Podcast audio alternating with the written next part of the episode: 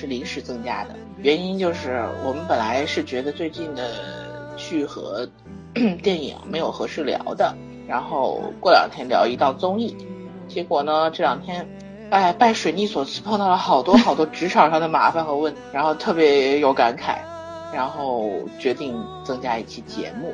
对我们这种老人家也给年轻人一点点 盘点经验教训。嗯，哎，我们三个虽然不是什么职场达人，不过也都上班上了十来年了，经验不好，从个人出发还是有一点的。教训的话，我觉得还是可以借鉴的。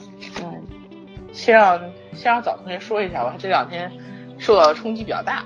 先讲讲你你你这些年在职场印象最深刻的事儿吧，呃，我在职场上，不管是好事儿还是坏事儿，我觉得先讲讲一些例子吧。对，其实我在职场上也算度过了一段特别不舒服的时期，因为我刚开始是学化工的嘛，就在实验室里面，面对的事情是特别简单的，这个跟数理化打交道很简单，把活儿做了出成果，对吧？包括你的实验内容也都是一二三四五六都是有顺序的，嗯然后往上一乘，这个东西做出来了，或者这个东西检验成功了，成分是什么，一目了然就完了，就是类似于老老森他们那个工作，就是有成果，就一定会有一个结果在，然后人和人之间，就你干你的活，我干我的活，没有什么太多的这种人际交往啊或者勾心斗角的东西，所以相对来说比较单纯。但后来我发现我过敏的时候就不能干这个本专业了，然后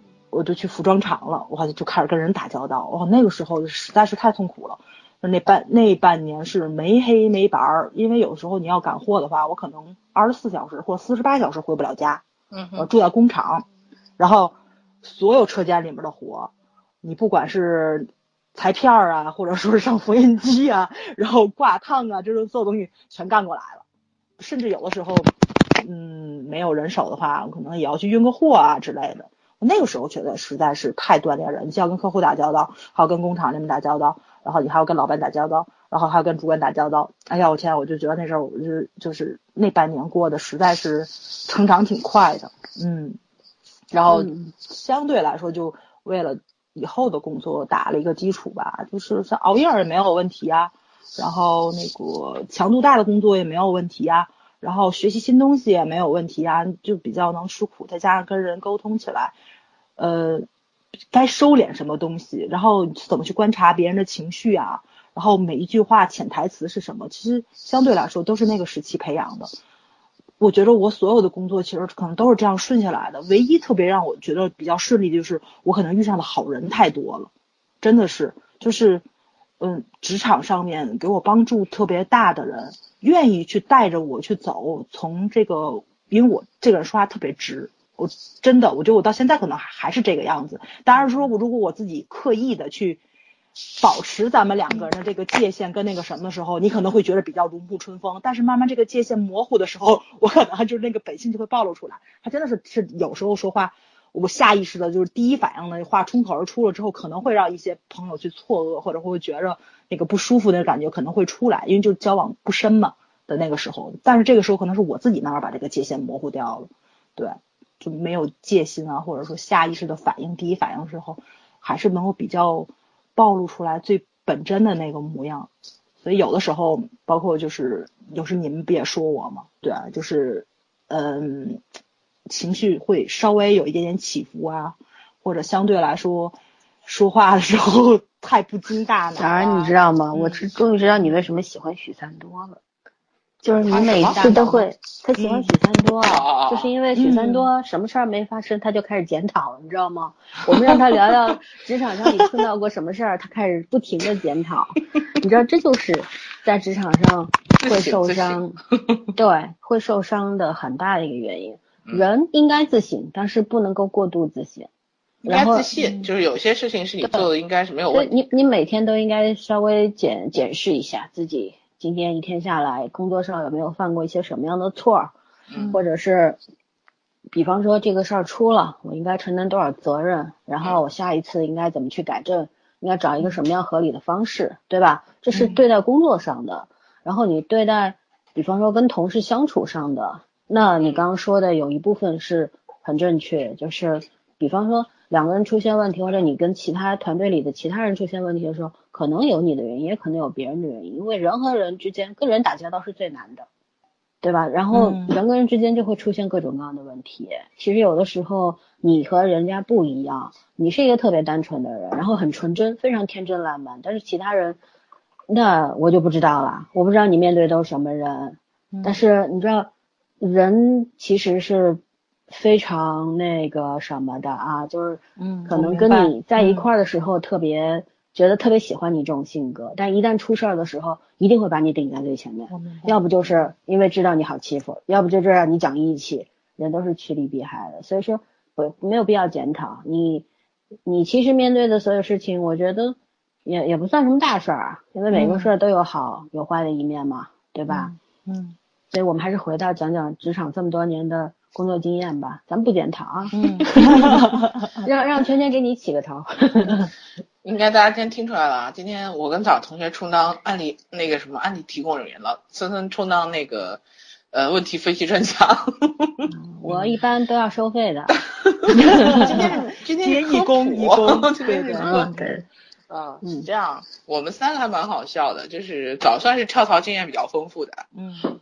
然后我是呃虽然属于特种行业啊，不算是。就是说标准职场的那个配置，什么朝九晚五，然后上行下效这种，我算是比较标准的，而且我是比较长情的，就没换过就没换过工作，掐指头数已经上班十二年了，嗯嗯，怎么说呢？经验和教训差不多对半了，已经可以，就是起码没没长什么智慧，但是起码知道有些事儿你。就是你的能力范围在哪里？我觉得这个是我上班这么多年到目前为止得到最多的经验。就是你其实很多时候公司是不会给你划分一些嗯事务范围的。我像我这种做业务的就更不可能。但是像做行政可能略微好一点，但是也会有。只要和人打交道的地方，就永远那个界面不清晰。这不管是国企、什么私企、外企，都会有这个问题。这个处理这种问题就靠智慧了。你也可以为了把自己的这个这个权责划分明，把人得罪干净。但是相对来说，将来你的日子一定不会好过，除非你可以一直强硬下去。一般在大企业里面，能一直强硬下去只有两种人，一种呢就是你。真的厉害的不得了，嗯，不是能力真的厉害的不得了，谁都拿你没办法。就是公司不能少了你的那种。对，另外一种就是真的后台很硬，嗯，不管你是太子爷也好，不管你是什么老板的亲戚也好，嗯，只有这两种人可以横行霸道。说实话，而且一般说怎么讲，我觉得在大企业里面，一般能够就是横行霸道的人。真的有本事的人，横行霸道也不太多。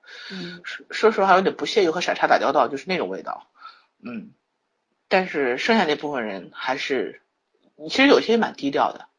当然，更更可怕的还有一种人，就是这两种人的结合体。嗯，又很低调，又又很牛叉，各方面都很牛叉。然后这种这种人呢，是你在工作里面慢慢的才会发现的。嗯，就这这种人是很可怕，但是在很多企业里很多的，不管。你看不看得上一些国企啊？大家现在觉得国企还是有些很大的问题的，但是我觉得真的是上了很多年班之后，你才发现有有很多很多这样的人，真的是家里背景也很牛，自己也很牛，就是活得很低调。嗯，所以天高地厚是上班上了，越上班你越知道天高地厚。嗯嗯，对。而且我现在越来越相信那句话，就是讲出去的话就是。钉出去的钉子，哪怕有一天钉子你拔下来，那个痕迹一定是在的。嗯，所以今天下午我们私下聊的时候，跟早说的那句话就是，有时候有些话自己不知道怎么去表达合适的时候，宁可不说。就是该表达内容是要表达，但是如果你觉得这个事儿你自己没有想好角度，或者是没有想好组织好语言模式的时候，不说是给双方一个余地，晚点说没有太大关系。但是一旦说错了，或者一旦误伤了，就会有很大的问题。有时候，而且最关键的是，你有时候说这种话的目的并不是为了自己被误伤，这种事情才更可怕。后遗症很大，很对很可怕。人心是很很可怕的，特别是再加上利益以后，而职场利益是第一位的。我也接着圈圈的话说一下，嗯，就是虽然我的职场也比较固定吧，但是因为我说我以前也讲过在节目里，我去做过一年的销售。其实为什么要去做销售呢？就是因为我一直觉得我在学校里待的比较久，然后人本身可能比较内向嘛，就是在做销售之前和现在的我完全不一样。呃，那时候为什么想去？其实是有目的性。一个呢，本身对你你所销售的东西感兴趣，想知道原理。第二呢，更大的原因其实就是想知道怎么跟人打交道，因为我知道我以后面临的职场就是跟人打交道。所以我要去走出第一步，这是我当时去的目的和原因。然后呢，到了那个地方之后，真的挺崩溃的，因为那是一个大型的国企、大型的集团，然后下面的一个附属的小公司、子公司，你知道吗？里边塞了无数的皇亲国戚，就是一个部门七个人，有六个不干活的，而且每个部门都这样。干活的都是外聘的，就跟销售一样，销售全都是合同工，不是正式工，然后所享受的待遇什么都不一样。比方说这个集团，它到过年过节的时候，甚至于上下半年都会有旅游经费三千块，呃，半年一年就六千，但这个钱销售是没有的。然后人家有年终奖，销售年终奖是什么？是你卖掉的商品，他会克扣你每个月克扣你百分之二十。然后到年底视你的工作成绩而定，这个二十要不要还给你？啊，都是这样的。对，非常的恶心。就是我去了之后，我非常惊讶，我的天呐！我当时因为我从来没有接触过这种，在我的想象当中，销售不就是凭本事吃饭吗？对吧？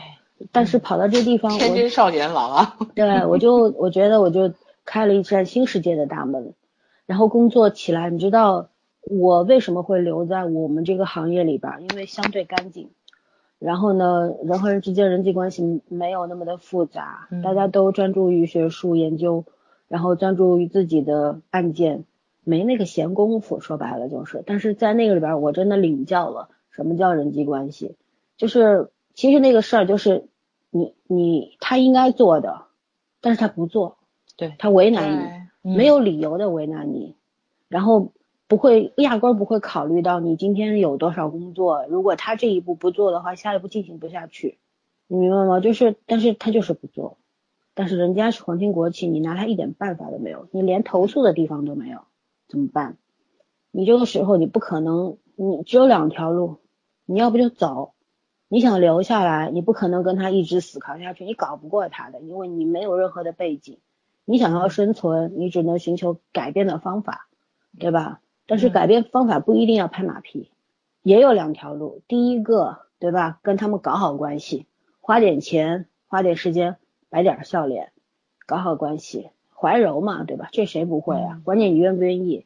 第二个，你靠你的实力证明，人家必须要给你这个脸，你知道吗？我选了第二条路，我觉得第一这件事情我做不了，然后我就那那一年的销售成绩是最好的，所以说。之后前一开始进去的两三个月的时候是看人脸色的，但是我是保持礼貌，就那种不卑不亢的。反正你不给我签，那没办法，你不给我签，我下一步我要找找总经理，你这个字没签上面签不了，那我就是要耽搁了，你说怎么办吧？好好说，和颜悦色的说，你保持礼貌，恩威并施，懂不懂？就是你说的话要有分量，但是你可以说的很客气，对吧？嗯，然后。好事儿解决了，但是后来在你在我积累了一定的销售的技技能之后，然后也有一定的成绩之后，这个马上两个人这些你跟这些人之间相处的模式就倒过来了，你知道吗？人家知道你是王牌，然后知道你不能得罪你，这个时候，所以你就看你选哪条路，你一定要有思路，你思路要清楚，而且你自己知道自己你要掂清楚我能走哪条路，这个很重要。第二条路很不好走。因为我是运气好，我觉得，因为遇到的对手太弱了，都是。而事实我没有那么牛，我就觉得是那些人太弱。因为你知道，有很多人他也是到了这个企业里面来，然后其实就是为了一份工作，而且嗯能混下去就好。国企有个好好好的好处，它跟其他的销售公司不一样，你只要不犯错误，他不会赶你走的。有些人就是来混的，开除你，其实。嗯对国，企老板有时候也有一种郁闷，就是这个员工我也很烦他，但是我也没没办法开了他。这就是国、嗯很多人看重嗯国企的一个，因为他的经营模式是有问题的，嗯，你知道吗？所以每个人目的不一样。像我，我无所谓啊，你开我啊，你开啊，对吧？然后我本来就想好一年我要走的，你能找我拿我怎么办吧？所以说很多事情你要综合考虑，对吧？你看我刚说的这个例子里边，要要涉及到哪些部分？第一，你要自己知知道自己的能力能到哪儿；第二，你要了解你的同事，对吧？了解你的老板；第三，你要知道整个公司的运作流程；第四，你有退路。很难，就是说你在一个地方要生存下去，你要比人家看得远，然后你也不能高估太高估自己，也不能太低估自己，这个其实是非常难的一件事情。说起来很容易，后来我到了我我现在的单位，就我们一开始特别的，我之所以会呃读了那么多书，去国外又回来，是为什么？就是看中了这个地方，它比较简单，因为我不是不能。就是去应付那些复杂的职场关系，只是嗯每个人都希望你在更简单的环境里面生存，没错对吧？没错，对啊，嗯然后我去的时候，其实我到那时候也跟你们说嘛，我说我每个月挣的钱，对吧，还嗯不够付就房子 这个水电煤啊 什么的、嗯日常开销，对吧？还要嗯吃自物业呀，嗯，对，那没办法，为什么？你因为你看中了这个，你自己选的，嗯对吧？因为我觉得对我来说更重要的是环境的舒适性，要比多挣几个钱更更重要。对，后来呢就不对了，我们被国家政府给收编了，然后这个时候开始就复杂了，因为我们原先嗯就是一个没有什么压力的，就很纯粹的一个地方，人和人之间肯定有问题。其实就像高晓松以前在节目里讲过的嘛，他说你们以为清华的老师教授都是多干净的人吗？底下跟平民也没跟普通人没有区别，嗯鸡鸣狗盗的事儿更可恨，嗯对吧？嗯其实我其实不是不知道有什么，而是我刻意去回避了。我觉得嗯跟我无关。对对，好，然后到了后来到了被我们收编之后怎么办呢？收编之后就更加复杂了，嗯因为来了一些外行领导，对吧？那些领导 不懂业务，什么都不懂，每天给你增加额外很多很多的负担。你比方说，你本身只要去安心的做研究，对吧？然后协助一些公安机关做一些侦查工作等等就可以了。好，开始要开始让你做呃司法精神鉴定了。那这东西，你说我们学心犯罪心理的，懂不懂那个吧？懂啊，但是不精通怎么办？学，因为你不学的话，你你的工作进行不下去。你说这就是又是一个选择。其实你每走到一条路上都有选择，那怎么办呢？那时那个时候你你要不就选退，对吧？要不就选往前走。因为如果大多数人都是选择往前走，我觉得其实这个选择的这选项就很清楚了哈。那我也选择往前走，然后去学习，很努力的学，学了以后就要求自己在最短的时间内把它学出来。其实后来你你们也知道，有一年对吧？我们那个都是超负荷工作的那一年，呃，我我还我精神状态也不太好，就是人很累，整天很疲劳，很难受。嗯后来就是到了我们来了一个新的一个我们自己的一个大领导来了之后就好了很多，因为他是个海归派，非常的西化，然后非常有主见，就是他寸步不让，他保护他的下属，但是呢，他也会迎合他的上属，他是一个上级，他是一个非常圆通的一个人，你知道吗？就是上面下面他都搞得定，但是呢，这样的人其实你不是不知道他为什么会这么做。但是你会，你愿意为他卖命，你知道为什么吗？嗯因为他能收买你的心。嗯其实很人就是很傻的，不是每个时间都在谈钱，很多事情时候是讲感觉的。，对，好，然后那大家就其实在一个好的环境里面之后，就你有更多，你有很多额外的负担工作，然后就觉得可以忍受。然后呢，你像现在我们每周对吧？像我们这种、嗯一开始圈圈也说了，我们是特殊行业、特种的行业，然后每周一还要开例会，每周五下午还要开例会，开个屁呀！有什么好开的？我天天忙得像孙子一样，对吧？我有时候外勤在郊区，然后在在一些比较特殊的场所，然后好，你一个电话招回来说两点钟要开会，我回来干嘛？对吧？好，你不回来，像我这种刺头，我就是我觉得我现在手上的活更重要，比听你说话更重要，我就不去。然后很多事情，就比方说，我很坚持我自己，我我觉得我我就是比开会重要的多，我就不去。然后有很多事情，我如果觉得你说的不对，我就会提出我的建议。嗯，领导拿你没办法，拿我没有办法，因为我业务好。嗯，对吧？他在业务上掐不了你，但是他在收入上掐你。到每年应该涨薪了，我我前两年考出来高职，考出来之后按照呃这个规定的话，每年是要按百百分比多少。来给你增加工资收入的，好，他掐着你这一块儿，他就他就比方百分之十五的，他给你扣扣到百分之五，他不给你啊，因为字要他签啊，他能管的就这一点，你说怎么办？其实你说没事，老娘命好，没有那么确对啊，缺到这程度。我你知道我 你我有个同事跟你说过一样的话，就说说你家里条件好，是我的话我就不敢这样，因为他有房贷有车贷有孩子要养。对吧？他说你你没事。但是其实那种你你认真工作，然后不不被认可的那种感觉，其实是一样难受。是是很难过的，所以说就是关乎人的选择嘛。就像我，我求我自己活得舒坦，当然你得有经济后盾，你没有的话，嗯，对吧？你就不不得不低头，没就是这样。如果我一个月也有万把块的贷款要还，然后有个小孩子要养，呃，我不敢这样，说实话，除非我家里很有钱。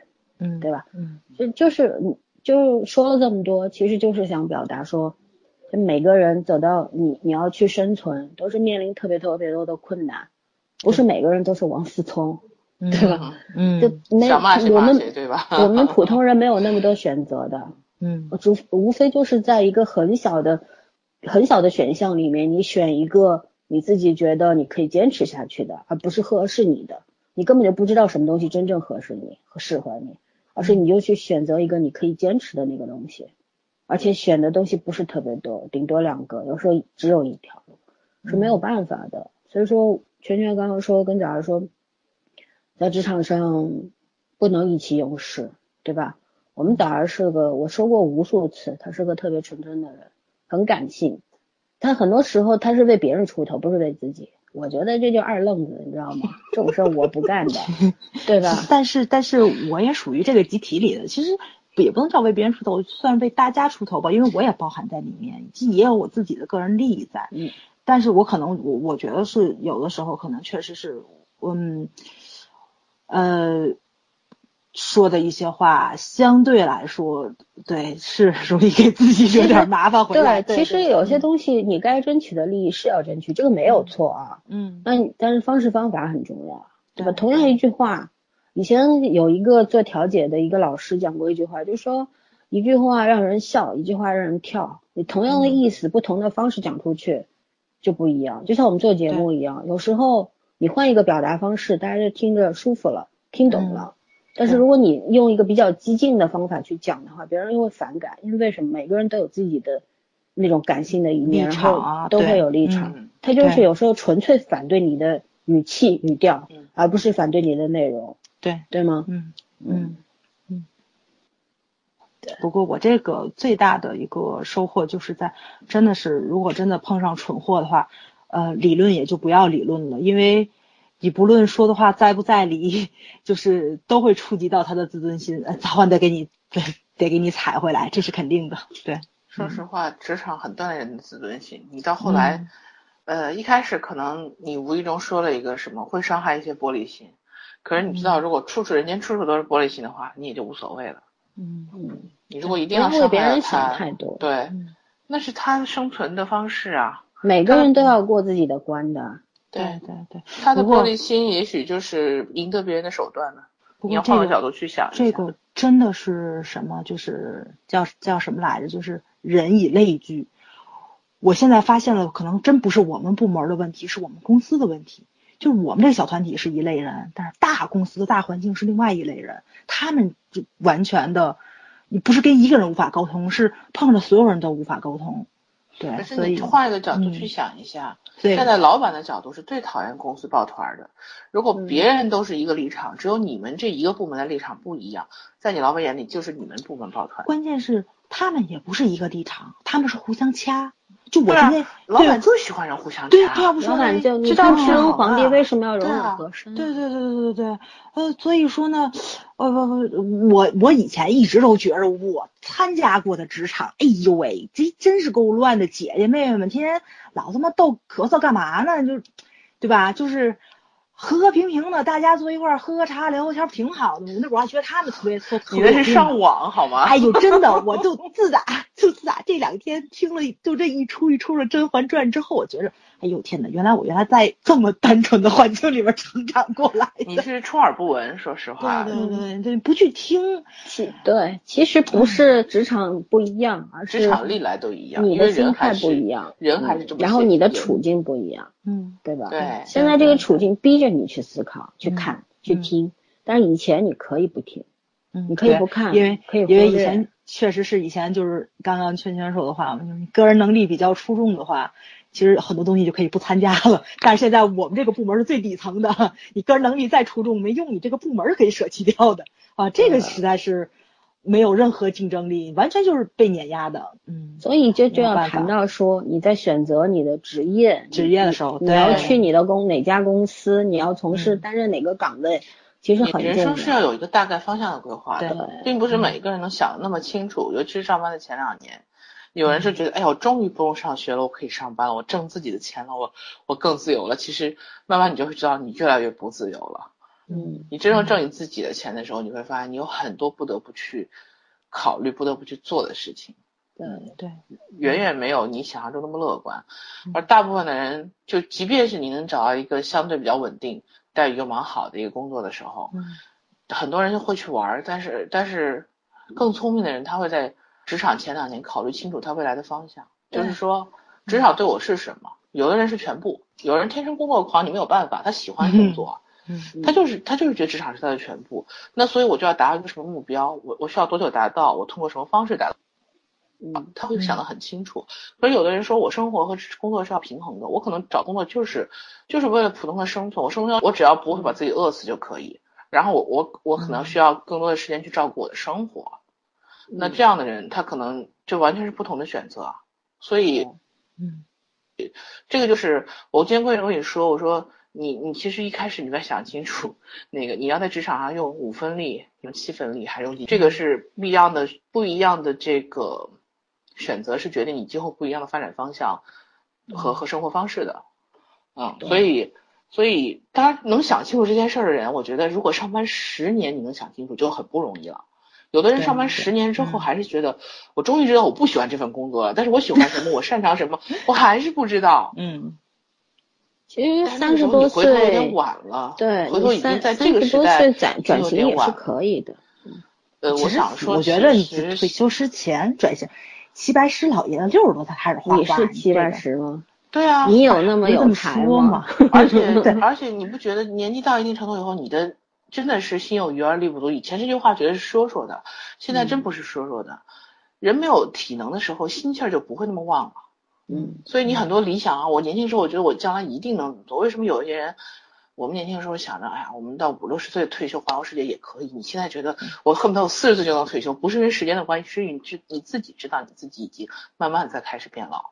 对，哎，咱们才三十多，不要跟暮气沉沉那种感觉似的。不是，就是说你要珍惜时间，是因为你知道时间越来越少了，对，所以这个事情越往前越好。好吧，好吧，听众朋友们，他们两个人走丧瓜，我就走基地派啊。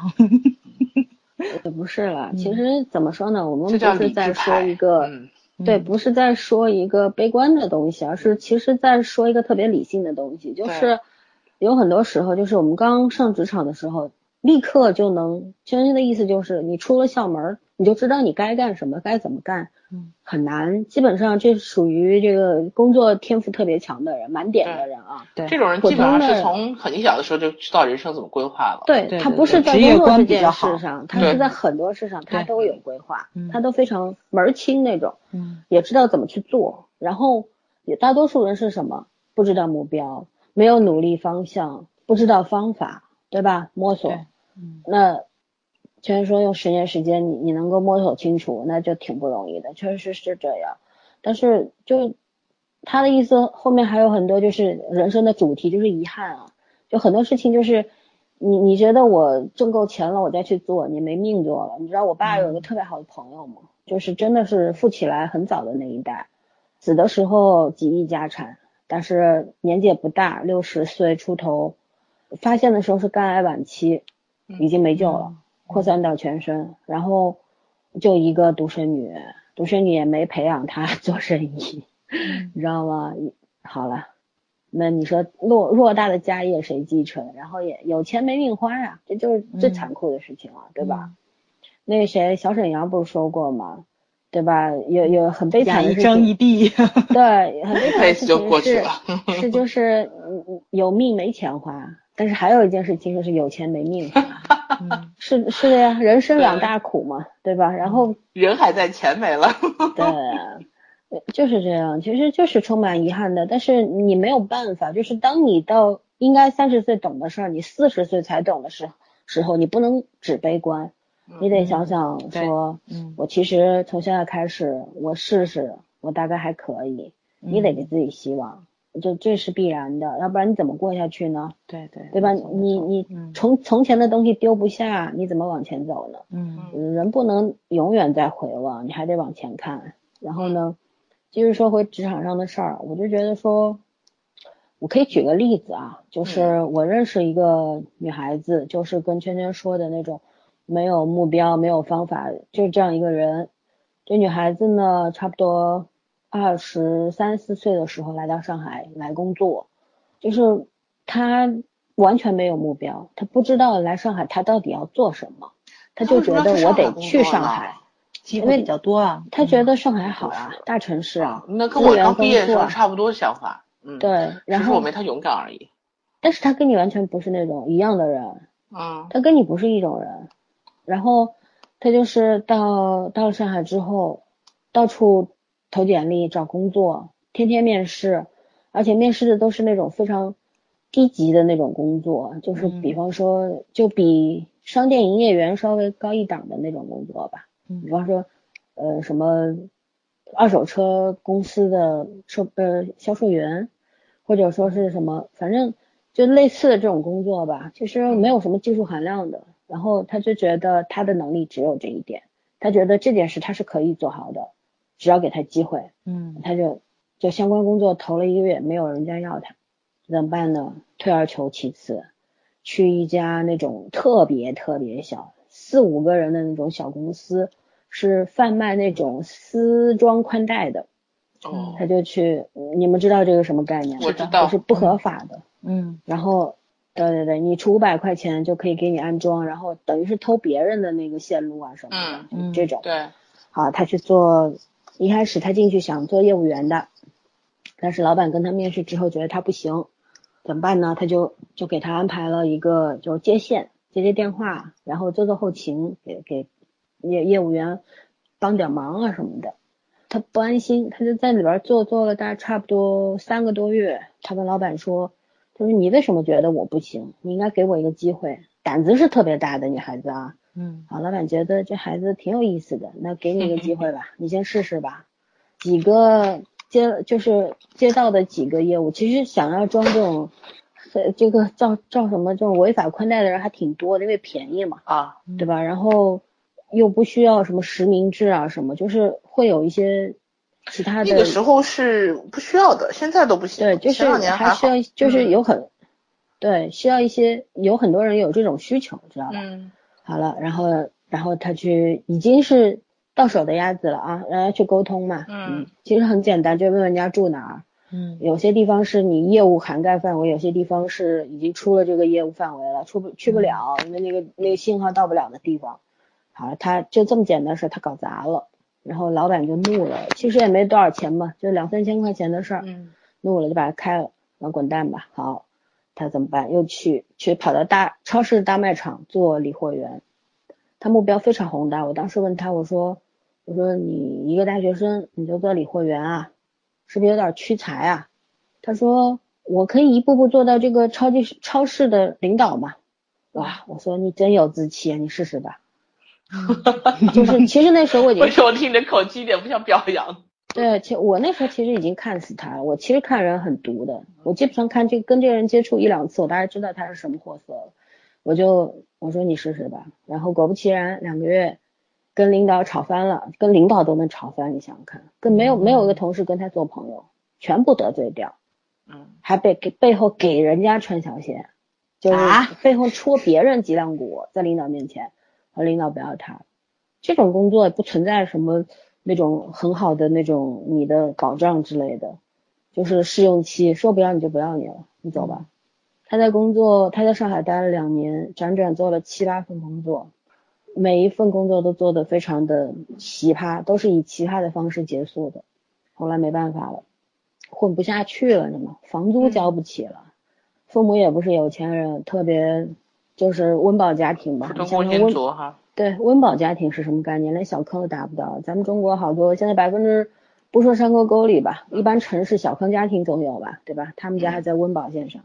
上海一个月房租，你不可能一个女孩子去住群租群居房吧？嗯那只肯定要哪怕住住个合合租吧，然后一个月你两千块钱的租金总要出吧，还有水电、来回路费、吃饭，对吧？你没有一个稳定的收入，然后折腾了两年也没有安安心心加过四险一金，你说说看他这两年在干什么？后来父母说我们供不起你了，你回来吧，好回去了。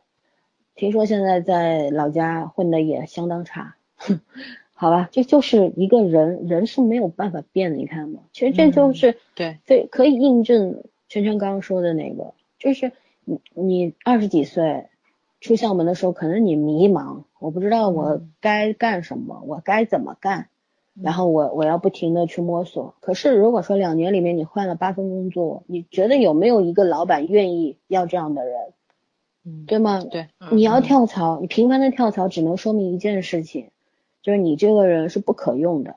对老板不会管你任何理求理由的，只会给你定一个标签，就是你这个人是不可用的，起码你不可靠，对吧？嗯还有就是他两年折腾下来，他跟来的时候一样，就是还是那个迷茫的样子，完全不知道自己该干嘛，没有想法，没有目标的回去了。所以他回到老家之后，一个德行。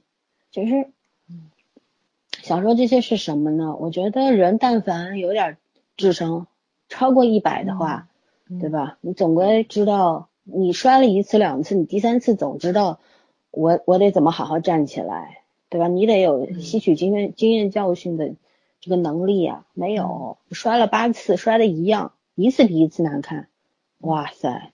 你你你其实从来没有站起来过，一直趴着嘛，对吧？就是年轻人，你要在职场上，你要面对的东西实在太多，职场就是社会，就是江湖，对吧？其实对于年轻人来说，你在一个公司里边工作八小时、十小时，你面对同事和领导的机会比面对你爹妈的时间长多了，对吧？你怎么跟人家相处？你想想看，这个姑娘，她真的只是因为能力差吗？其实我听她说了那个七八次的离职，都是因为跟上下级关系都没搞好，也没有不存在下级啊，就跟上级和自己的同级的同同事事嗯没有搞好关系，每一个人她都得罪了，她看谁都不顺眼，就这种。但是她也不 这个实在那种很自，她不是很嗯自信的人，她是自卑。但是他他有被害妄想症，就是觉得如果别人对他好，他要想他为什么对我好，是不是对我有所图？哦然后如果说别人对他不好，他就觉得你就是个傻逼，你居然敢对我不好，你知道吗？其实这这是他是人呐。对，就这样的人，我我其实挺担心，她如果以后结了婚，她老公怎么办？她生了孩子，她孩子怎么办？你知道吗？其实我是我是一直觉得这样的人，我其实不太能理，在我的世界里不应该存在。嗯然后他只是我朋友的家家里人而已，所以我我跟他有交集，他是知道，对对嗯，跟我跟我其实没有什么关系。嗯但是如果他是我的弟弟妹妹的话，我一定会给他纠正过来。你起码我不管你生活当中怎么样，你起码在职场上，嗯你得自知道自己该干嘛，然后你一二三四五六你总得清楚吧，嗯，对吧？嗯嗯，对。然后谈到职场上的这些人际关系相处，我觉得圈圈应该比较有发言权吧。你们大国企也达得去了，对吧？嗯 大国企的事儿呢，说实话，其实大国企就是人多。我现在慢慢的体会到，为什么早些年人家说大国企其实做事儿比做做人比做事儿重要。嗯嗯年轻的那会儿，因为我真心不是一个喜欢在是非圈里跟人斗争的人，我们家也没有这种性格的人，所以我在这种事情上一开始处理方式是跟枣儿很像的，嗯。就是嗯，装充耳不闻了啊。对我也不嗯。关心单位这些事儿，嗯。而且你知道老牌国企还有一个问题，就是它的关系复杂，并不只是在人事方面嗯，面，没错没错，它甚至是在家庭关系都很复杂，嗯嗯。就是谁跟谁是现任呐、前任呐、对，就这种关系的都有，包括父父辈的交情啊，包括同桌的你这种，都是都是很正常的，你知道吗？嗯所以我我当时我们去的就是很晚了，很晚的，中间前面几年是没有招过本科生的，都是都是从那个地市调一些有经验的人过来的。嗯，那届前面空了四个本科生，毕业就过去了啊。然后就我我和另外当时好像也就三四个人，不是系统里面的，剩下全部是那种子弟也好，呃，最起码人家都是这个专业毕业的，就是通信行业专业毕业的，我们当时都不是。然后我一直很长一段时间，我觉得我自己在这个系统里是个外人，你知道吗？嗯就是你在你的工作单位是个外人，这种感觉其实非常不好。尤其是对我一个我觉得我可能有点天生的责任感，就是希望这是我第一份工作，而且我当时在那个实习期间和就是岗前培训，我们是正经有一个月时间，从业务到礼仪到就是整个规范，然后一直到那个叫什么，就是拓展训练。那两年还不是像现在便利拓展训练，每周都要求。那时候就是有点像高考，有点像高中之前的军训那种感觉。嗯然后加上有一些就是说合作项目，那一段是整个这年那个状态是非常好的，然后老师对我风评也很好，所以我一直信心满满的去了工作单位，然后两三年，我差不多前三年没有工作状态，真的，我是心里知道，就是老板交代的事情我是可以做的很做的很很到位，但是我并没有做的很好，因为我我的那个归属感没有。后来就是慢慢的，为什么就是适应了？就经过一些事儿，然后也具体去操作一些业务，因为我差不多一直在业务口待的，就主要还是跟人打交道。但是我们公司界面就是很不清楚，流程也不是很好，所以这块儿就是后来就很分散，做了很多可能不属于我这个岗位应该做的事儿。但是我现在回头想想，我我挺开心的，因为呃有人带是好事儿，你运气好。就是我我之前进公司运气还蛮好的，有一个呃算是我的老师。就是真的是很认真，那个老师也是很认真负责的人，所以我跟着他，我也觉得我我学了很多东西，也很顺利。然后包括我当时的领导也是个一板一眼的人，现在觉就当时觉得哎呀好烦，你知道吗？我到现在记得第一嗯特别清楚的一件事情，是我第一次有一个业务上的单是要给他看，然后我还觉得信心满满，我看了两遍啊，我其实是个粗心的人，我看了两遍，我觉得没有问题，我拿去看了。然后你知道人家给我挑了个什么错吗？嗯，人家给我挑了一个你日期没写对，因为我是拿别人单子改的，那模板是别人的单子嘛，嗯所以有日期我没有改。好，然后所以回去写了一遍，然后当时觉得走，哎呀，这个人好好烦呐、你知道吗？就是这种感觉。但是现在想想，我后来又遇到了一个比他可怕好多倍的老板，可怕到我差点吗 不是，可怕到我差一点得抑郁症。我现在觉得我那两年是有抑郁症倾向的。嗯啊、但是我后来觉得遇到可怕一点的老板不是坏事儿。嗯就第一，你可以激发一下你的潜能；第二，你可以规范你的行为。嗯他虽然说的，他虽然这个事情很龟毛，但是，但他还好是你老板，就是好歹你们俩还在一条船上。如果这个事情是客户挑你的错怎么办？嗯，嗯，没错，对，对，所以，嗯哎呀，被老板吵两句，说实话，真的，只要他心情不好，你就算认倒霉了，也不会少两块肉的。有的年轻小朋友就是一听老板吵，觉得你没有没有道理，我就拍桌子不干了，那个嗯挺傻的。说实话，对对就是说，那只是说明你前半生太一帆风顺了，只能这样说。然后希望你后半生还能这么一帆风顺，这是我最真诚的祝福。但是我觉得职场上通常做不到，除非除非你爸也是首富，那就再说吧。嗯所以我觉得有的时候，嗯，你要做怎么样的人都不重要，重要的就是说你让自己从这个关系里面解脱出来。就如果你是一个很特别擅长人际关系的一个高手，当然有人是天生的，就会讲话会办事儿，逻辑很清楚。我见过这样的人，但是你觉得这样的人一定可以在这种企业里混好吗？我跟你说没有，没有。我这个我这个同事嗯。今年要辞职了，因为他太能干，你知道，功像像。对，像这种，呃，像一部机器在运转的一个公司，它不需要你很能干，它不需要你一个人嗯。做很多人的事情，对，嗯。而且你也不需要嫌弃你周围很多人很平庸，你觉得自己很厉害，根本不是那回事儿。嗯，就是我说为什么你每一个人对自己职场的要求是不一样的，就包括你的合作者，包括你团队的成员，他要求是不一样的。嗯然后你不能用你的要求去去去要求别人，嗯，同样你也不能指望别人用他的要求去去去解去解释你的行为。对，所以这个就是为什么有些有时候觉得干了很多活儿，然后我还很冤枉。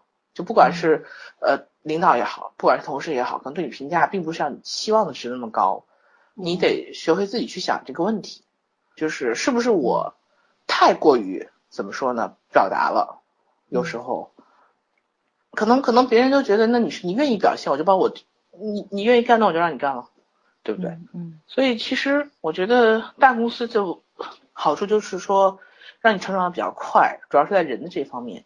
你说做事儿上嘛，呃，当然它的对你的好处是规范，就是它培养你一个规范的行为方式。因为毕竟再怎么混乱，流程基本的流程还是要有的。这可能小公司就一个人要做很多很多层，嗯，但是相对来说你的权利会很小，嗯，但是你的权利你承担 承担的责任。你的权利也可以很大，走到你到一定位置以后，就什么都不用你操心了。但大部分人那那那些位置还是有数的，大部分人可能一辈子也只能仰望。嗯，所以，但是我其实觉得现在这个社会对当代年轻的这些这些人还是很有很偏爱的吧。现在这些孩子们真的可以说，那我不想在公司干，我自己出去创业，父母也是很、嗯很很支持的。支持的。但我们那一代人其实还少，就是刚刚毕业就能创业的还是少，还是少数。嗯，一个是家庭条件，一个是个人能力，一个是社会环境，家长的观念也很重要，对，对就没有腿，嗯，而且而且社会环境也不允许，不像现在这么这么这么容易，给你很多机会。嗯嗯，所以怎么说呢？我觉得创业有创业的好处，但是像我这样在公司干了十多年之后，如果我有机会，就是说终于转到一个我自己愿意去做的行业，我觉得我我起码这十年我没有白白白的去浪费它，我还会想到很多东西，包括前阵子好多人在那个知乎上问过我，就是要不要选择这种，因为因为还是有很多同很多同行业的毕业生，嗯。他们会接到这个 offer 这些东西。嗯我说也并不一定，就是说一定是大国企不好，一定一定是呃那种新公司啊那些什么的互联网会更好。嗯，对我说各有各的利弊吧。我说如果你你像北上广啊这种大城市和一线城市，经济比较发达的城市，然后你家上没有很大的压力的话，我倒是建议你多多尝试一下那些，一个是互联网公司，另外一个就像华为、中兴这种设备工设备厂商，他们可能就是机会很多。可是如果你是在一个小的城市，就相对来说二三线甚至三线以下的城市，嗯然后如果你有这样的机会，你又你又不是那种很怎么说呢，性格里很有冒险冒险因子的人，嗯其实我建议你在这样的公公司待两年再说，就是你是给自己积攒一点资本。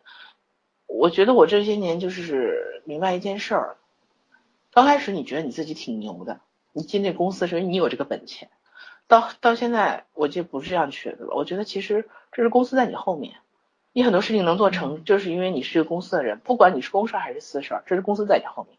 如果你个人，你个人能不能顶住这个品牌，这根本就是说你要考量的事情。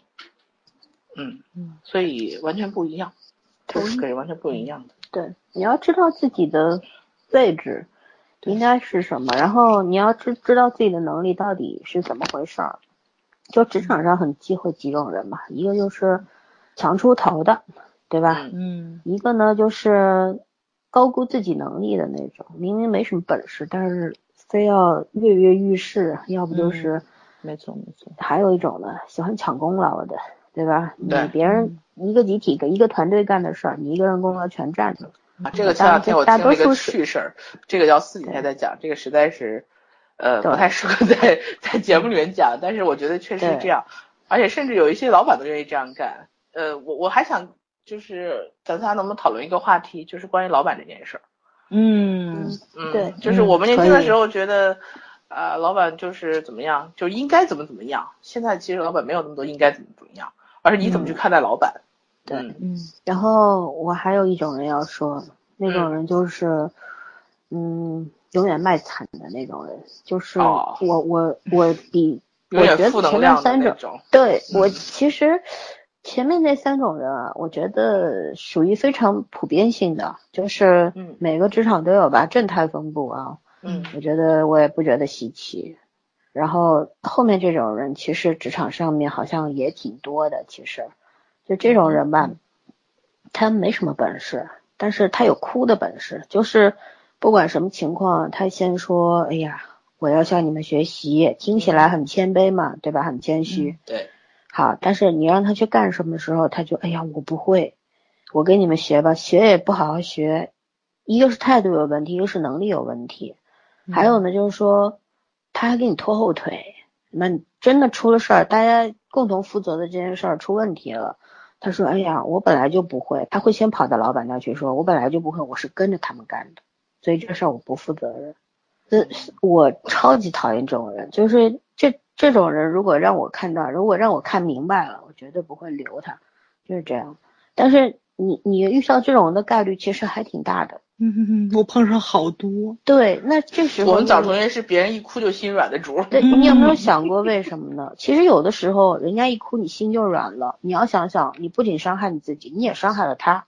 你想过这个问题吗？嗯因为你给了他更多的机会去做同样的事。而且你还伤害第三个人，就可能可能本来这个事情应该是另外一个人做的，然后你给这个机会让给让给这个人，对第三个人就是不公平的。啊，还有的时候，是不是是是这个样子。我觉得，嗯呃，反正我我我以前的工作是这个样，我以前工作是四个人，两个班儿，两个人一组。后来因为人手问题，我们就是那个特别特别呃相处起来很融洽，然后工作也能互补的那个团队就破掉了，差一个人。我后来就是因为离职，就是因为我长期一个人一个班儿，我实在扛不住了。我不说我已经累到右眼失明了，对，扛不住了。但是期间的时候，这个得承认，确实一直在招人。我自己可能也有自己的私心，我总觉得两个人比一个人好，后来发现还真不那么回事，两个人还不如我一个人了，更累。其实两个人有两个人的好，就看你怎么去用调动对方嘛。对，但是真，但是真的就是，呃，因为我刚开始其实啊，我真的是对九零后，我到现在特别喜欢九零后的小姑娘，就是小姑娘、小小子们。但是我刚开始工作接触的九零后，就真的是卖惨型的，你知道吗？就那个时候就特别特别的抵触，但是后来慢慢随着职也场许人家不是接触越来越多，卖惨，只是习惯性的撒娇人。家觉得人家很惨，嗯对，嗯跟你的价值观不符，你就觉得人应该怎么样，不应该怎么样。其实当你自己有这样一个预设立场的时候，你就觉得这些人我要回避他们，哪怕你宁可一个人把这些事儿挑起来，我也不愿意跟别人去磨合，不想有这个磨合的时间，这个过程，对吧？对啊，这但但是这个事情，就除非你自己你自己干个体户，开一个店一个人管，嗯然后你没有下属，没有上级，就你自己，你只要面对工商局和税务局就行了。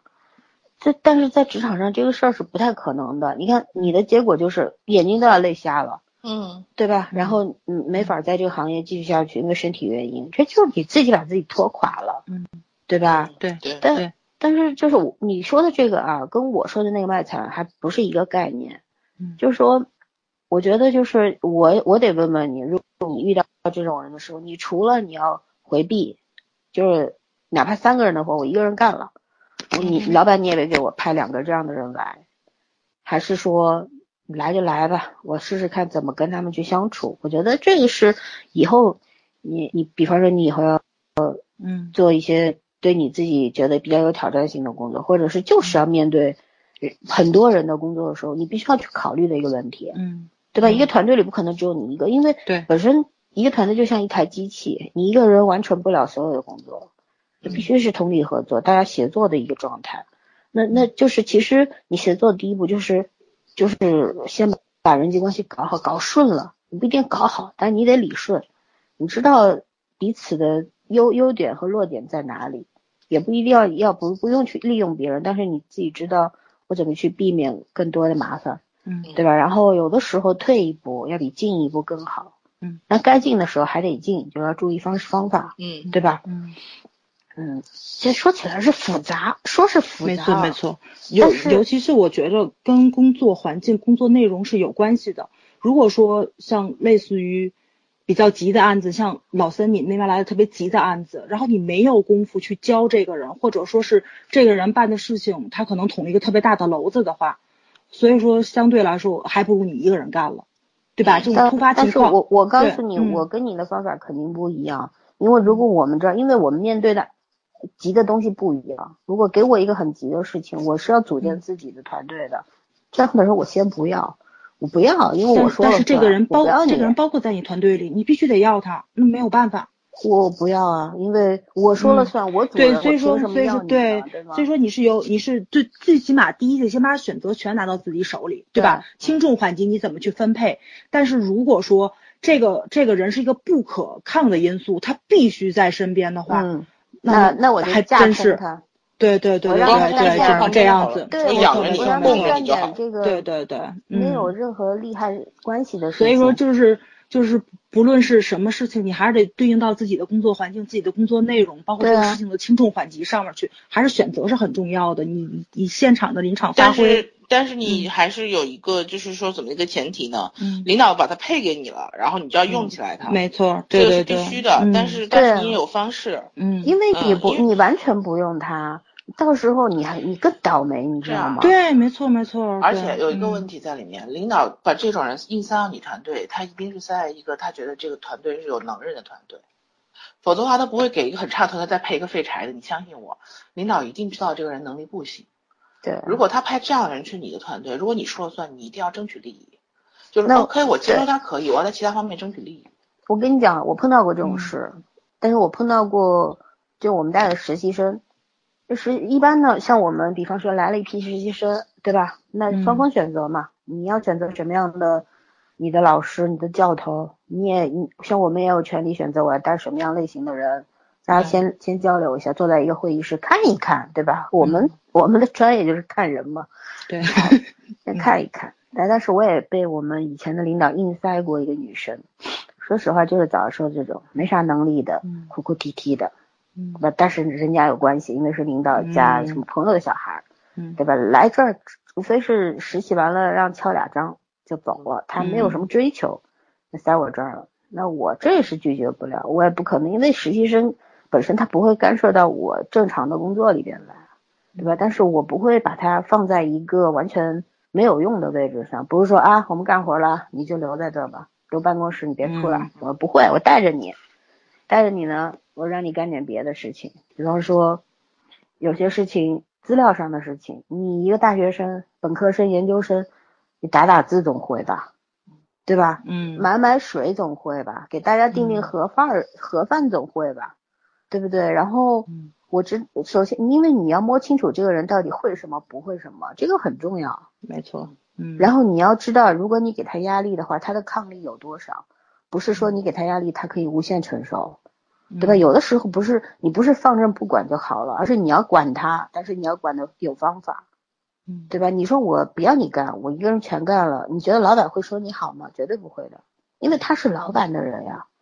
然后你什么都干了，老板老板觉得你你是疏远人家，你不愿意教他本事，你不愿意教他，对，而且还要取决于这个实习生是个什么性格。有的实习生安安分分也就算了，嗯有的实习生可未必领你的情。呃，对我们那实习生牛逼了，上班的时候穿那个就是那种吊带衫，你知道吗嗯？那、我们这工作你能穿成这样吗？但我是不说的啊。然后我们那个 副主任，她她是一个老姑婆类型的，特别凶，六将近六十岁没结过婚，可见多牛牛多那个严厉的一个人啊，嗯性格非常的奇怪。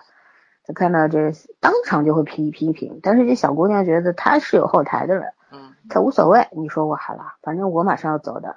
呃说到后面，我们这领导也是很牛的，看着她一个说一次，每次都说，每次都说，说到这小姑娘去哭，当着我们的面哭。你知道我是我是怎么跟她说吧？我把我的那个，我跟她说你带衣服了吗？没有。我说我们我们这儿因为夏天嘛，我说我们这儿那室内空调都开二十二度，你这样也挺容易生病的。我把我工作服借给你穿吧。就嗯明天开始带个外套来，别着凉了，女孩子这个寒气入体了以后不生孩子不容易生，嗯要跟他胡扯，你知道吗？扯到最后，他觉得 他明明知道你在忽悠他，但是他没有办法说不出来你哪里对。你知道为什么我会在这个时候说这个话？因为我觉得我应该给他一个台阶下了。对，对我适当在最好的时候给他一个台阶下，然后他也不能拒绝你，对，因为你你占着理儿呢，他能拿你怎么着？好，第二天开始他就正常了。其实就是就是为什么要说你你的时机要对，还有你说的话要对。其实人和人之间就是说话的艺术，对吧？有些小话姑娘也聪明，这小姑娘知道你为她好，嗯，我没有为他好，我我其实我不是为他好，我就是觉得，对吧？这个时候领导既然把这个事情交给我，我就得完成嘛。你跟领导之间尬在那儿，我算怎么回事儿呢？嗯对吧？我不背这黑锅，本来又不是我的错。对，我还能管，我可以管你怎么干活，我还管你们怎么穿衣服。你们两个人能不能在我夸你们的时候虚心接受就好了？不要很虚心啊，我们不虚伪而已，对啊什么直白，你有这么受不了吗？受不了，因为我真的是这么想讲这个呢，还是实习生，你知道，实习生你知道他终归要走的，嗯老板就是承个人情，除非他自家闺女啊，这是另外一说。嗯，但是我我我们同事是有一个老，真的就是，你想这个年代，我们所有的，虽然说哈，我一向很鄙视我们公司信息化，但是后来呢，我发现我们信息化走的还可以。比如说，经常会有人对我拿手机刷门禁这件事表示很惊讶，呃，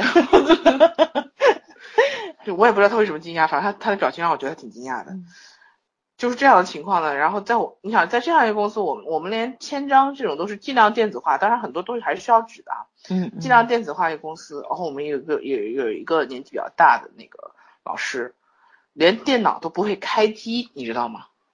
都不是说别的，他连电脑开机都不会，因为因为因为是有一个部门，以前老的部门合并嘛，他以前就是相当于纸质化的，嗯做那种那种合同的什么，对，就是做那些事外勤或者外事的，而且嗯他是一个反应很慢的人。就是，我是给你讲反面例子啊，老三刚刚讲的是正面的成功典型，我给你讲反面例子。嗯但是这个老师现在呢，他本人已经很厉害了，但是我觉得我是我那个同事呢，依然被很多人嫌弃而不知道。就是当时他他们因为都是一组一组的嘛，所以他肯定要编编到一个组里面去。然后他那个组其他人都是那种很强势的，但是强势强势又聪明，但有的聪明人呢就是我知道，但是我不吭气儿，就有很多是这样人，明哲保身嘛。我那我不用他就嗯对对，行了嘛，这种是大多数，对对吧？嗯然后呢，嗯、领导就领导觉得，你看他什么都不会，你也不能让他什么都不干呢。这万一哪天领导问起来，因为虽然他他可能是很多事他不会，但是他跟鉴于他以前的那个那个就是科室跟很多老领导打过交道，万一哪天老领导问起来，面子上不好看呢，所以还得安排点活儿。但是安排什么活儿给他，领导也不放心，他真的是什么都不会，打字什么就更不提了。嗯然后反应也不快，就是会开个车，会开个车，会会那个什么，然后人挺老实的，就是你对他其实是很容易产生好感的一个人，但是一看就是个很木讷的人。然后在我们公司，就是在他们部门还挺不合适的，因为他们部门相对来说比较年轻化。然后后来就把他没办法，就把他交给我一个关，就是我一个认识很多年的一个同事。这个同事什么都挺好，真的什么都挺好，也能干，也负责任，然后业务上也不错，嗯跟客户关系也很好，唯一的问题就是太挑剔，就是他、他天生太挑剔的一个人，对自己挑剔，对别人挑剔，然后他就无数次的私下跟我们抱怨过说，说这个人简直太笨了，就是人是个好人，但是真的太笨了，嗯。做什么都做不成，你教他多少遍，你教他多少遍怎么操作基本的东西，他还是不会。其实这个东西怎么说呢？他可能第一，他文化层次低；第二，那个年龄的人就是没有受过电脑培训，他对电子产品就是接受慢嘛、嗯，然后其实他完全可以开始做一点别的事情，但是他那种就是他那种，我我我对你好，你要有一种就是我对你好，你要感谢我的那种状态，你知道吗？这种这种情，我觉得这种情谊，其实你就算心里会有这样想，人都会有这种嗯所谓的一种、怎么说呢？那个那个互相同情的那种，就是自自上临呃容易自上临下的去同情别人，但是这种心这种心情你可以有，但是这种状态你不要表现出来，就是我恩赐给你什么的，毕竟你要明白你们俩是同事，你不是他领导，嗯对吧？嗯，所以，我就是大家都知道这个男的确实是不太灵光，但最后大家口碑不好都是我同事，就很多人不不说他，但是私底下也会讨论这件事儿。然后这个男老师呢，就是呃小心翼翼、兢兢业勤、恳恳的一个人，很本分的一个人。然后人家也不急不躁的。当然，说实话，这也就在我们公司，可能在其他很多公司就被开了，是真的。他确实不太符合这公司业务要求。呃，当然人家现在呢，也也基本上会电脑操作了。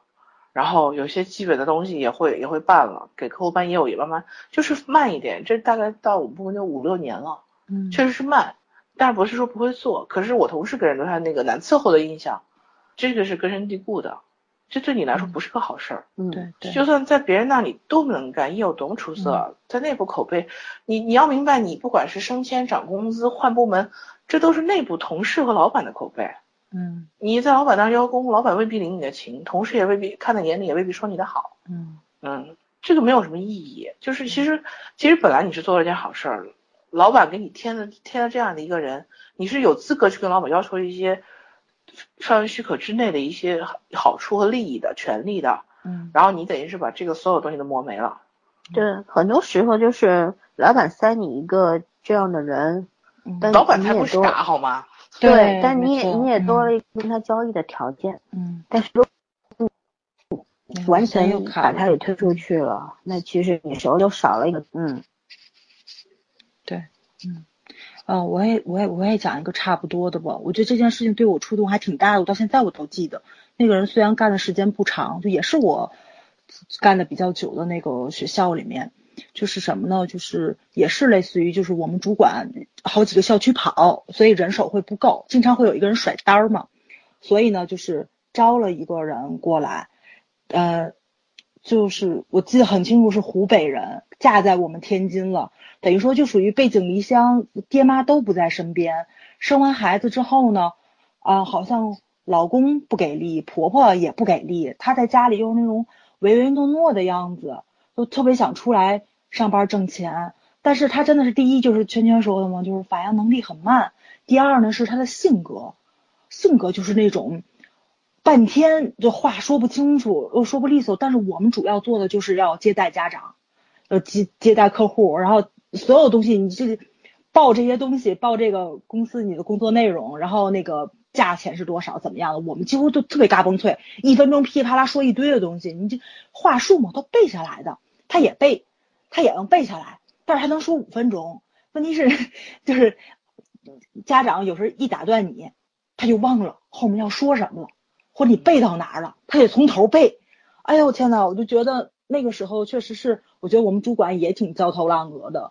但是就是跟他同一班的同事，不管我们谁轮到了，我们也挺焦头烂额的。但他真的是很努力，非常努力想去适适应这个快节奏的生活。然后呢，这个这个人来人往，车接车送，包括就是所有突发情况发生的时候怎么样去解决。但是他什么事情他都他都做不了。经经历一个周末的时候，他他都快死了，因为我们要干十二个小时，两个十二个小时，不对，一个十二小时，一个十三个小时，因为有有一个早班要早上一个小时，就是门开了，但是家长跟老师不多，但是你也要有人嘛，所以我们就倒着来，今儿你周六，明儿我就周日，所以一个十二小时，一个十三小时，你想他他哪受得了去？他经过那个周末之后，他真的快死了。后来我发现我们主管，我们主管也是就跟类似于老森这种，我只能安排你力所能及的活儿让你让你去干，对吧？然后就让他盖票，就是就是有一个本儿票，就是开一张票，然后多少钱你收钱拿票就完，那票上是有章，有学校的章的，然后你盖就行了。他真的盖了一上午的章，问题是这给他安排的那个活儿，如是我们任何一个人干，顶多一个小时就干完了，啪啪啪啪啪，你快点盖不就完了吧？他就摁一下印泥，盖一下章，再摁实了，那个章盖的特别漂亮，每一本盖在同一个位置，就不是每每一本，是每一本的每一张都干在同一个位置，特别规矩。问题是真的没有必要。然后我第一次就是发现我们主管就是怎么说呢，挺超出我意料，因为他真的对我们特别好嘛，每一个人都是能指出你身上的问题，然后快速帮你去改正那种。我第一次看到他就是特别严肃的去跟这个人谈你不适合这份工作，然后把他给劝退了，真的是，嗯、高高兴兴进的屋，然后那个那个小女孩哭着走的，然后。嗯，我到现在心里都特别特别的不落人，因为真的是她可能选择性特别不多，她出来挣这份工资，是她向她老公跟她婆婆第一次证明，然后我在这个家里还算有一点点地位，我能出来上班挣钱了，有公司愿意要我，因为她自己说了，她面试了好长时间，面份了很面试了很多份工作，都是被拒绝的状态。然后呢，她争取到了这个权利，跟她老公婆婆说：“我出去挣钱去，我那我就能把钱挣回来。”但是吧，在到这个地方接受她了，反倒干了可能一周都不到，因为是周中来，经历一个周末，周一就让她走了，可能也就四五所以呢天，就我反正这个事情我到你现在你为啥不落人呢？哎呀，这职个场就是很残酷啊。，对对对对，就就那种残酷性，对对，其实我觉得那也还是跟没有啥不落人。他可能就真的不适合这份。对对对，他不适合这份工作。这未必对他是件坏事。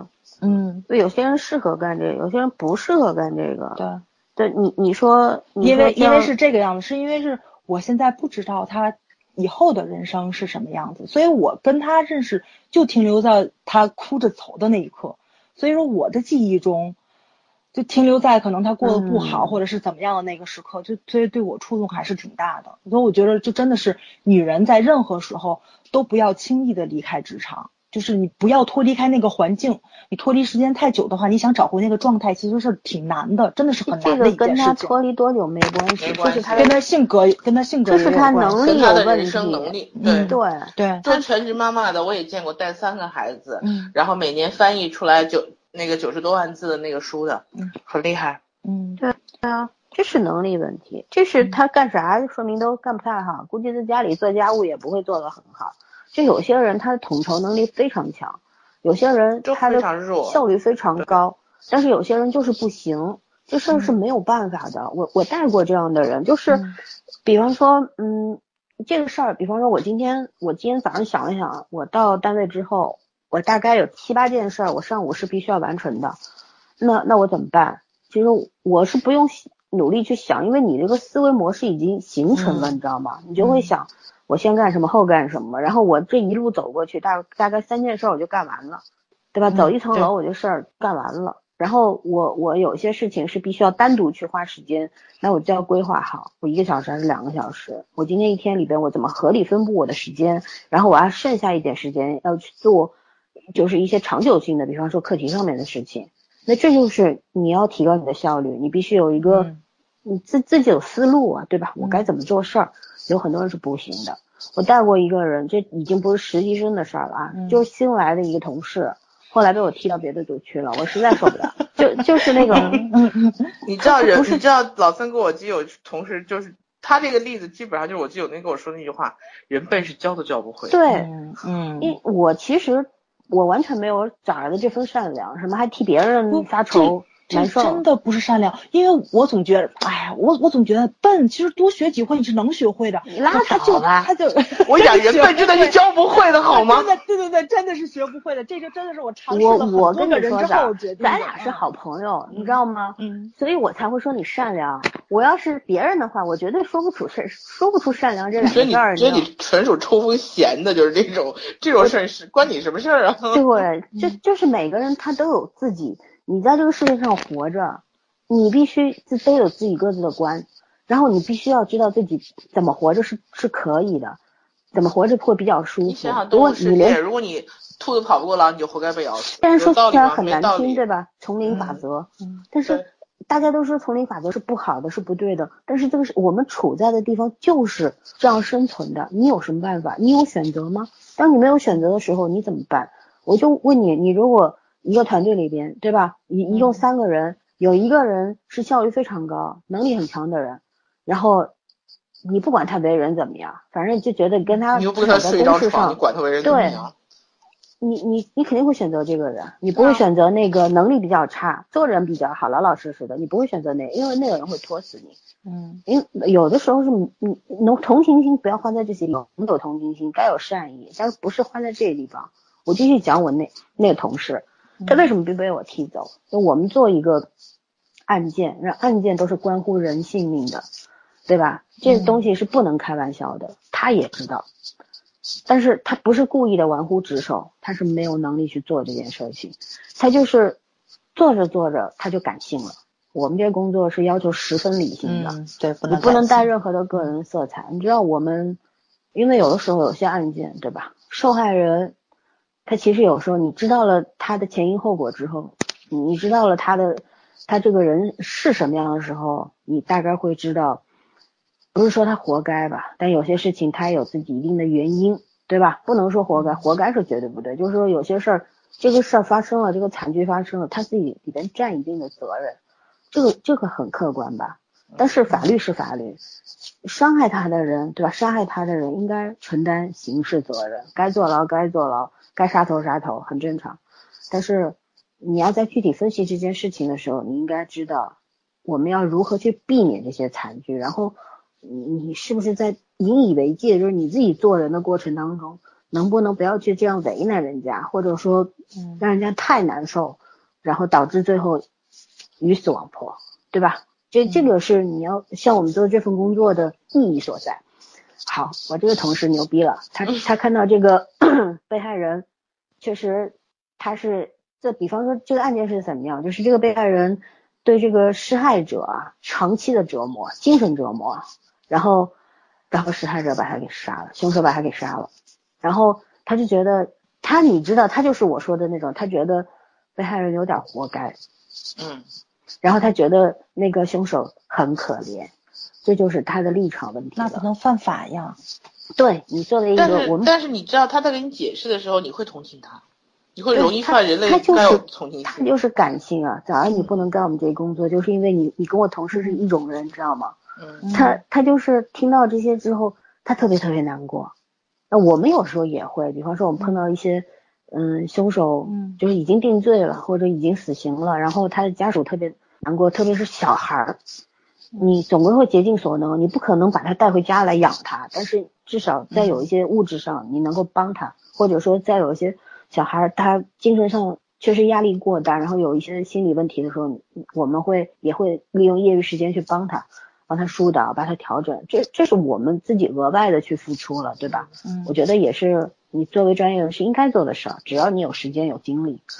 但是我这个同事跟我们立场不一样，你做我们虽然不是执法者，但是我们站在法律这一边，然后你要做的事情一切是为法律服务的，对吧？就是你怎么审案是法院的事儿，你不能因为你同情他，你把结果都按照你的主观意志去改变吧？啊？好，他胆没这么大吧？当然，当当然他没有走到这一步，因为写结果不是他写的，但是他始终在这个过程当中，他他又是在在强调说，这个凶手很可怜，嗯嗯，说这个被害者被杀也是情有可原，就一直在强调这个。后来做完这个案件之后，我就跟我们领导说，我说这个人以后不要发给我了，我。没有多余的时间去跟他解释我们应该做什么，嗯，对吧？我不是侠客，我们不是大侠，要你行侠仗义，拯救拯救苍生这事儿真的不能归我。如果这个是，就我们不是生生存在这个原始社会，或者是古代就封建社会，你说你都可以用杀戮来解决问题吗？现在就是法治社会，嗯，法治是什么？对吧？嗯，就就很很简单，很正，就是我觉得正常人都，我就好奇他怎么读了这么多年书，怎么拿到的硕士学位？就是啊，同情归同情，但是他犯法了，他就要付出一定的代价，这是没有办法的。说，但是就像您说，为啥会觉得情有可原？就是嗯，这个解释的时候，你的立场会会有问题，会动摇。对对，嗯，但是这就是说明他不适合我们的工作。对，但你你可以去，他可以去做什么？你知道吗？我觉得他有时候，他大家可以去做一些义工之类的。呃，这个对 公益事业，就是社社会学的那那种范畴的事儿。对，而且他学的也不是犯罪心理，他只是学的是心理学，然后也不知道怎么就反正上我们这儿来了。我不知道他怎么来的。奇怪的。对，然后后来反正他不留在我这儿就行，我管你在哪呢。嗯。这这怎么办？对吧？但是如果说你比方说站在我这个立场。有些人不是我，我我觉得我是我不是冷酷，我觉得我就是理性，因为这事儿你你在我这儿，你都你得，我不是按照我的方法来做，而是按照正确的方法来做，对吧？我不正确，你也不正确，我们按照正确的方法，按照规则来。好，但是你不在我这儿，我也不会去诋毁你，我不会说你一句坏话。当时我们领导说，你为什么不要他？或者说你是不是没有耐心教他，对吧？嗯他也提出了跟早上一样的问题，说你多教他几遍行不行？我说他也不是蠢或者是笨，嗯我觉得他在在作为做这样一个行业，他不够格。嗯，然后领导说，那你你认为他怎么嗯样，对吧？你在我们嗯他觉觉得适合在我们这儿吗？我觉得这事儿你自己考虑，我我又不是你，我没有这个权利，这也不是我应该考虑的事儿。我们领导就特别无奈的说，哎，像你这样老油条的人，我也拿你没办法，那怎么办？我也不坐你的位置。你一月拿好几万，我就拿这点钱，我还要替你考虑，你有没有毛病啊？嗯对不对？本来就是，这当然是调侃的话了，但是事实就是这样。你你坐在什么位置上，你考虑你该做事儿的责任就完了。没对错没错，对，额外的事儿要你考虑毛线。嗯我真的替我们领导考虑了，领导不会觉得，哎，你这个人怎么连我我该做的事儿你也你也你也你想想干什么？嗯对不对？不是说咱对你不会不是说你一定要把人那么坏，但你、嗯你能保证别人不这么想吗？我突然之间听你这么说，我估计我可能明白为什么就是好多决定都我们老板替我去做了。我觉得我应该是很让他省心的员工。对，对，嗯因为我估计可能是咱们三个人工作性质不一样，我的工作是必须要替家长、替老师去考虑，就是说。也也可以说要替我们老板去考虑吧，因为我要把他们两方伺候好了，学校才能有口碑。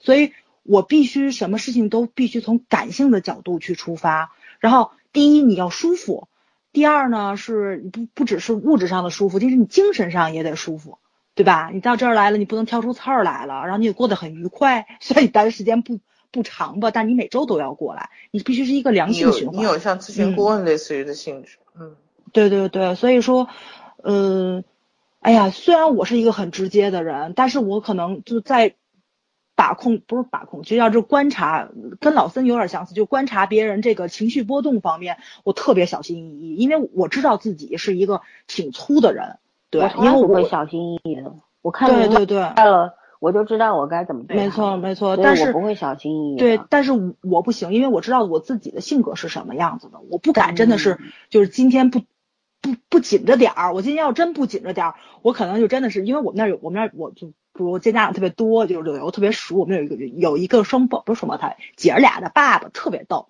就这个就这个爹是我们那种老老天津的老油子，你知道吧？就是骑龙架搓核桃那种人，然后时间长了，就是特别熟了之后，他就知道我有时候一放松是什么样。他经常在我就是跟那个就是家长咨询的时候，坐在边上，他就跟我们同事说：“你信不信？我在这儿说两分钟的天津话，然后说他肯定得跑，然后他左边，他就开始跟他们说天津话，说说。听着我跟家长咨询的时候，我说说就普通话变天津话了。这人很贼哎，我这这对，人其实很厉害，特别，特别贼，没错，就真的是那种天津老油条，你知道吧？就是包括就现在就是他后来孩子有时候不过来上课了，就在我们那边已经不上上学了嘛，就不上了。他有时候就附近玩的时候过来看看我们，给我们买点东西啊或者什么的，就因为特别特别特别熟了，关系处的特别好，真的能瞬间就能知道你是什么样子的。我我做出来一个什么举动就能把你带跑了。所以，所以我我我绝绝对对我必须得绷着。我我要不上班为什么这么紧张呢？就在这儿了。我 暴露本性是是挺可怕的一件事情，就是你那个戒心你你戒掉的话，你顺着他走了，你就对嗯，那我问你个问题啊，我听你讲了这么多，嗯然后我问你个问题，你觉得是因为这份类似于服务行业的工作改变了你的性格吗？嗯，我觉得多多少少是改变了。对，就是嗯其实有改变，当然会有改变，但是我觉得枣儿的性格还是我我我大部分的性格就是真的是保留了下来，就是我这份工作的上面一份工作，我走的时候就是我们老板挽留我，然后我没有留，老板娘特意过来找我，又去聊，他想还想把我留下来了，然后就不想让我走，然后我我就去跟老板娘探讨这个问题嘛，就是我们老板娘说的是，就是说你这个性格其实上社会是比较吃亏的。就是说，就是跟你待时间长了，其实都能知道你是什么样子的人，这样不好。职场上是一个大忌讳，然后在那儿讲，然后那意思就是就是就是你应该留下来，这个环境可能是比较包容你的。但是嗯我那个时候就是我挺不舒服，我们老板跟我去谈话的那个东西，他就觉得这个就是说我身上这个性格东西是不好的，你一定要改。然后你要不改的话，你在别地儿你也你你也过不好。我这话我听就特别特别的不舒服。但虽然我明白他他可能是为我好，就是刚刚咱们去聊的那个问题，就是你说话的方式方法的问题。嗯然后你说的话让我又让我觉得不舒服了，因为后来我跟我们那个老板在那聊的时候，我说我说我明白我自己身上的优点和缺点，我在社会上待时间也挺长的了，所以我我明白自己的这个优势跟这个缺陷是在哪里。可是就是你认为的缺陷，可能恰恰是我自己想保留下来的东西。嗯对，因为我觉得就是说，如果我真的变成了，呃，我自己不太喜欢，或者说是我自己过了多长时间，我会觉得自己变成那个样子，我无法接受的话，我我我我想保留下来的东西，我我保留下来，我是抗争了多少，我才把它保留下来的。你现在是全盘否认，我觉得他这是怎么说呢？就是因为你如果说是我工作能力的话，你对我有否认的话，这个我还是能认可的。但是你现在是对我工作能力无限认可，但是就觉得你这性格，你这性格不行。然后我就是因为性格不行，然后在你这待不下去了。我不是因为工作上不舒服，嗯我待不下去了。就是你这个团队实在是接受不了，就是嗯是是这个样子。我我还直接说是因为什么原因吧，就是因为刚开始就是像咨询这个团队确实是我带，但是我带的方式可能就跟我原来工作环境是差不多的。我是还是以把家长放在第一位，我不会说不是那种力拍型的。我今天给家长画一个很大的饼，我承诺你怎么样，然后你你就签字，你交学费就行了。我们这学费抄起来一万多块钱啊，对吧？你然后你给家长画了一个特别好的前景，但是教育这个事情真的不是这个样子的，每个孩子不一样，他老师不一样，你上了这一年课，孩子出勤率，然后你回去作业课业完成怎么样？你带孩子出门要接受的这些艺术成长必要必必须要经历的一些像旅行。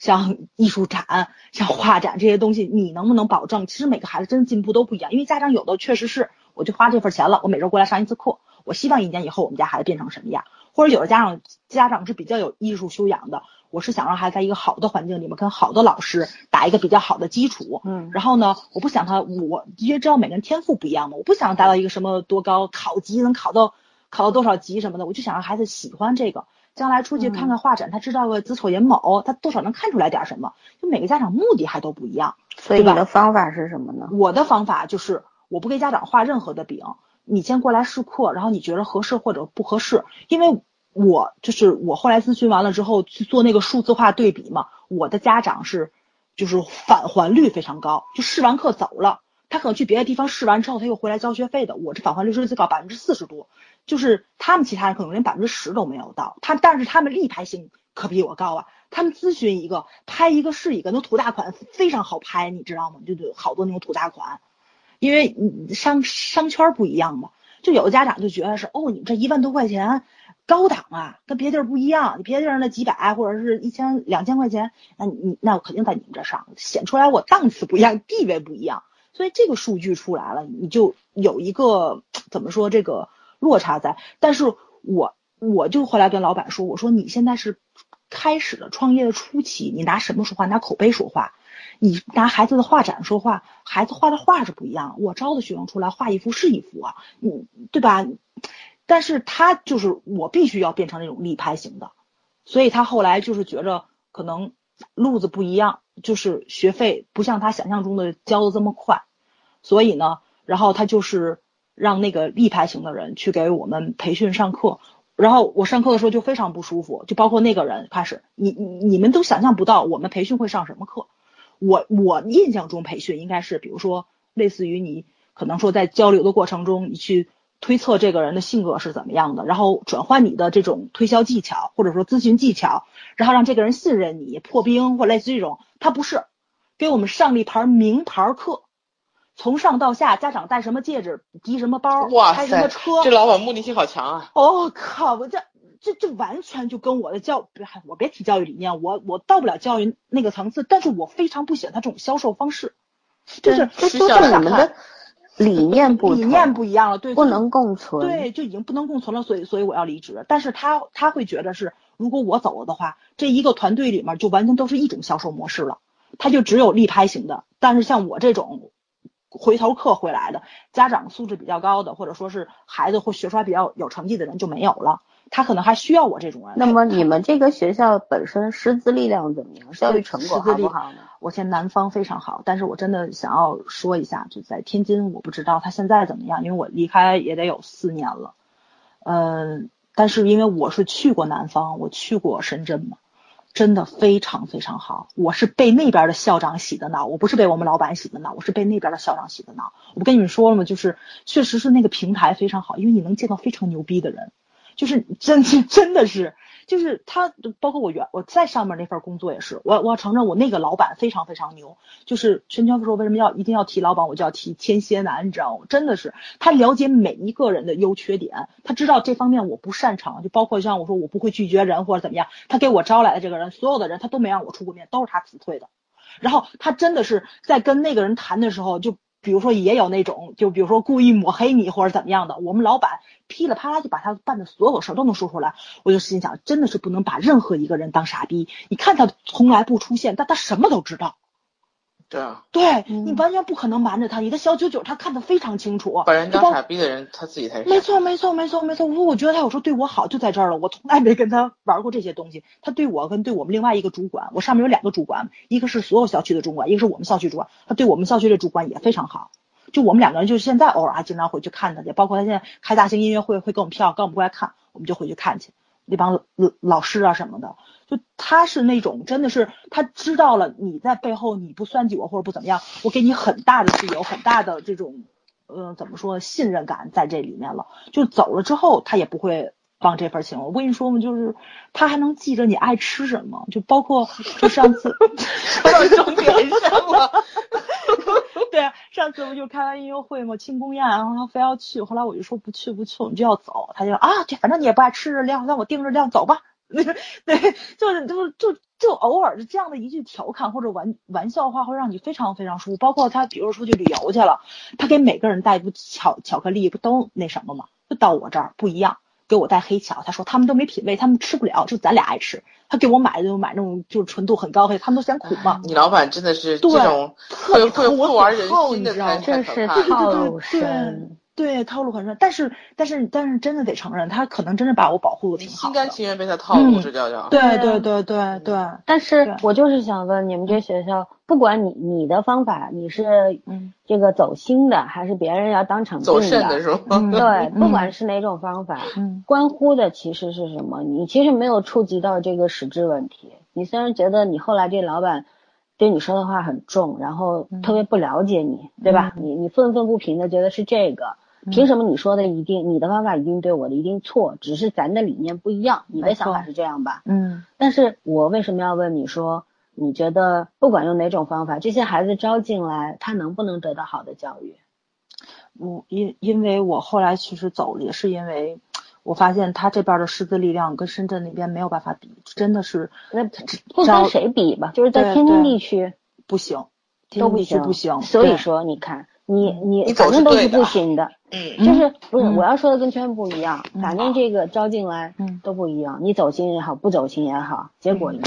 老板要的是什么，跟你不一样。对，老板要的不一样。对对，这个东西就是你也不用生气。好，我现在对对，我我说一句，我倒不是生气，我就是觉着就是失望。对，因为真的是就就像我在前面那个老板，他不管怎么样，他真的老师质量非常高。对你不管他怎么找找家长搂钱，他变着法儿搂钱，家长乐意给他呀，因为你教的好啊。但是现在真的是大部分的市场，包括我现在为什么不涉及到这个培训行业，就在这里，因为现在大部分市场还真的都是另外一个老板那个样子了，只在快销，只在搂钱。他其他生活整个社会保障，大趋势是这样。对，所以，哎，所有的艺术类培训都是有目的的。小鲜肉、小花横行，不就充分说明这一点了？对对，艺术修养真的差的。但是这东西会结束的，因为当整整个国民素质上升，然后对艺术的鉴赏力慢慢有提高的时候。很多就会需要一个年代去积累，需要一个过程，长还是短不知道，要看有多少人为之努力啊。这个太宏大不谈。对对对，那我不谈了。我要我要问你一个问题，你看我们聊到现在一个多小时，然后你你聊的职场都是四年以前的职场，嗯，这四年里的职场你没有提过，你想过是为什么吗？因为我真的是。真的是挺闭塞的。我只我我我的所有交往只停留在我们部门，超过我们部门的我真的什么都不知道，也没有走出去过。嗯，并不是这样。其实就算是局限在你们部门里五六个人、六七个人，其实也是一个职场。但是你知道吗？嗯你你的很大的问题是因为你没有把这个地方当职场。对，早些就跟我嗯早早年是一样的，嗯你心里面没有把这个地方准当成战场也好，当成家也好，你就没有把这个地方当成你真实存在过的一个地方。你你这个地方是你挣钱你去对我只是过来挣逃避钱，你也挣不着钱，你就是逃避现实的一个地方。你是你逃避现实和逃避你过去的那些压力的地方，因为这个地方至少能让你上班的时候看看剧，然后可以玩玩玩玩手机什么的，反正也没人管你，钱少就钱少吧，你也不差这点钱，每天？做的工作比较单一，但是很稳定。但是就没没有一个地方是世外桃源，对不对？嗯当你把错认为这个地方是一个比较安静平和的地方的时候，问题就出现了。嗯所以说，我我为什么要说你为什么只提四年前不提现在的？你这四年你在逃避很多问题，其实就像你我们今天成了给你分析的大会了，嗯对吧？但是我觉得可能听众听到之后会受益匪浅，嗯，因为因为很多事情是通的、相通的，理啊这个性质一样啊。那嗯我就接着往下说，我觉得当你去逃避一种压力的时候，你就会很主观的去把这些所有的有牵连的东西都放掉，然后就是不愿意去想，也不愿意去猜，嗯对吧？也不愿意去嗯看。当你把自己孤立在这个地方的时候，好像过上了很平和、很舒服的日子的时候，对吧？反正不管拿几千块吧，反正天天朝九晚五就完了，能够让我有时间做节目、吃饭、看电影就 OK 了，对吧？双休日有的休，嗯。这事情是有好处的，因为他至少在这四年里边给了你你想要的那那份安静，嗯。那份舒坦，但是也同样磨灭了你在职场上奋斗的那种意志，没错吧？对，没错，所所以今时今日，你肯定心里边是心情很复杂、很感慨的，对。有得有失，然后自己还顺不清，所以才有了我们今天这期节目，你知道吗？对，因为就是其实这就是性格造成的，有的人是勇往无前，不管摔摔多少跤，有的人是越挫越勇型的。对，有的嗯人是有压力之后就想跑，不是这个东西没有对错的，但关乎结果。就是当如果这个结果产生的时候，你承受得了就 OK，然后从头开始也很容易，没有那么难，对吧？嗯这这个是客观事实的事情。然后就是我们来聊聊人和人之间相处吧。我们前面讲了很多事例也好，讲了很多这个职场上遇到的傻叉也好，对吧？嗯怎么奸商也好，都讲过了。那我们就来聊聊人和人之间怎么相处。我的原则一一向是，嗯，保持距离相处。就是其实我觉得你在职场上没有必要交心，这是我的原则。我我我认准的朋友，我跟他交心，但是在职场上我不想交朋友。我觉得同事再好，你就保持在朋友以下就可以了。但是出了这个职场，你们可以成为朋友。就有一天我不干，或者你不干了，嗯咱们那么多年积累下来的这个情感，我们可以把它转化为友情就可以了。但在职场上不行，哪怕像我们这些、这些这样的单位，我们没有什么利益纠葛，但是同事就是竞争关系，你不得不承认吧？对，他做他的案子，我做的我的案子，他做多我做少，拿的钱不一样，其实是看上去是没有任何竞争关利益关系在里边儿，但是就是竞争关系。为什么？你像我，我不会想，哎呀，领导会不会赏识我，明年会不会给我升职？但人家会，人家觉得你比他能力强的时候，他潜意识的就想把你踩下去，只要给他机会。为什么因为你和？他在一个一个单位里面，你本身就是一种障碍。对，嗯，明白吗？所以说，就防人之心不可无，这是事实。我不害人，但是我不会不防人，我不会跟你贴交心交肺，因为我不知道我今天跟你说的话，明天会不会传到老板耳朵里去，对，嗯对吧？我年轻的时候不是没干过啥事儿啊，嗯，就是跟这些，这都是就摔倒了站起来得到的经验。就是年轻很小的时候，刚那个时候实习还没有真正的走上工作岗位，实习的时候看到不平的事，我觉得那是是错误的，他完全违背了我的价值观，我不能接受，而且我觉得作为执法者那事儿是不能干的。嗯我不管他违法还是犯罪，反正但是我觉得那事儿是不对的。好，我就去，我没有跟领导说，因为这事儿就是领导干的。这时候我去跟我的带我的前辈讲了，也不是讲，我就交流，我说我看到这样一个事儿，我觉得他不对，我先下了判断，我说我觉得他不对，然后这些前辈就说，哎呀你还小，他就跟我说了一句你还小，那我就觉得这事儿已经过去了，我我也听得明白，我以为他说的我还小，就是我年龄还小，可能看得太少，看多了就习惯了，但后来我知道我还晓得。这个话后的隐隐含的意思是，第二天我们领导就知道了，然后领导就跟我说说，嗯、他他很客气的来跟我解释了一下为什么会有这样的事情发生，嗯哼，然后呢，这事情还很普遍，但是呢，他没有说有很大的对别人造成什么伤害或者怎么样，只不过是可能你在个人利益上面会得到的多一点，就就是这样一件事，但具体什么事我不能说，但大概就是这样一个一个关系在里边。好，然后我们领导一我就说，但我很耿直嘛，我就说，我觉得那样是不对的，我就一直坚持说那个事情是不对的，你不管对谁好或者对谁不好，不该做的事就不该做。后来我们那个领导在我实习的那个评语上面就就就写了，我不太适合做这个行业，因为不会协调人际关系。这就是人生的一个教训，你知道吗？嗯嗯后来我从我我看到这个时候，我很愤怒，因为带我的老师他一直觉得我这个性格很好，因为嗯，做你学法的人，你以后是执正法者直，，对，你就要正直。嗯但是老师也是嗯也是在校园里待了太久了，象牙塔里待了太久了。校园虽然也是小社会，但是跟大社会还是有区别的，嗯，相对干净和纯洁的地方，对吧？相对啊，对，好。嗯然后我们老师也觉得不对，他去跟这个领导理论，这个领导跟他说了一番什么话我不知道，但是后来我们老师回来之后就跟我说，他说，他说你自己回去想一想，他说我也想一想，好，我我回去想了，我想了好几天，我我没有特别生气，因为我觉得我有一个很强的能力，就是我会反思，回去以后我就在想，这事情上面我到底做错了什么。后来我就知道是我说话的方式错了，还有有很多事情就是它就是不对的，但是在这个世界上它就是存在的。那面对这些事情的时候，你该怎么办？你该去反抗，还是说我就会回避、视而不见，还是同流合污？你必须选一个，嗯你知道吗？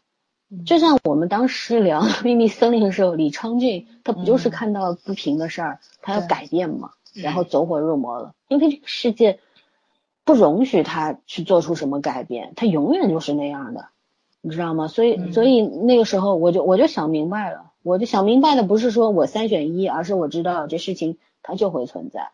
我下一次碰到这样的事情的时候，我大概我现在想不出我下一次会怎么去应对，但是我到那时候我一定会知道。我有一直是这么告诉我自己的，嗯就后来也遇到过类似的事，我没有视而不见，然后我觉得我掂量了一下我自己能不能承担的后果，我觉得我 OK，我可以承担。然后因为我有退路的时候，我就去直接找就当事人谈话，然后我不是跟他说对错，我这个时候已经不说对错了，我跟他说的是，我们来聊一聊，然后我把我的看法和想法告诉你，然后我也来请教你，如果这事情有没有第二条路？对，这就是方法，你知道吗？早儿，嗯就是有的时候我们不是说要改变自己的原则和立场，嗯你要知道原则和立场是不能变的，就不是是什么可以变的，是不能变的。只要你认为自己是正确的，是对的，嗯但是你的方法是可以变的，因为有的时候你说话的方式，你交流的方式，你让别人听明白了，人家觉得兴许听你的会有更大的好处，嗯那他就会跟你他就会站到你这边来。哦，明白你的意思，嗯对，这真的不是只有对，成年人是不讲对错的，嗯你一定要记住这句话，嗯对吧？只有立场，嗯，对，还有利益，大家在一块儿立场一致的时候，你这个事情真的利益就更不怕了，利益随时会变的。其实利益不可怕可是，我真的好好烦跟他们去谈利益啊！你今天设计我人生人生在世不谈利益，不 对啊。不谈利益。你以为像我们这样做节目不挣钱，然后天天无私分享，我 干着玩儿，干着玩那是我们真的心态好。嗯，有很多人不是为了这个来的，你知道吗？对有很你看喜马拉雅有多少电台，以前有，现在没有了，嗯想过吗？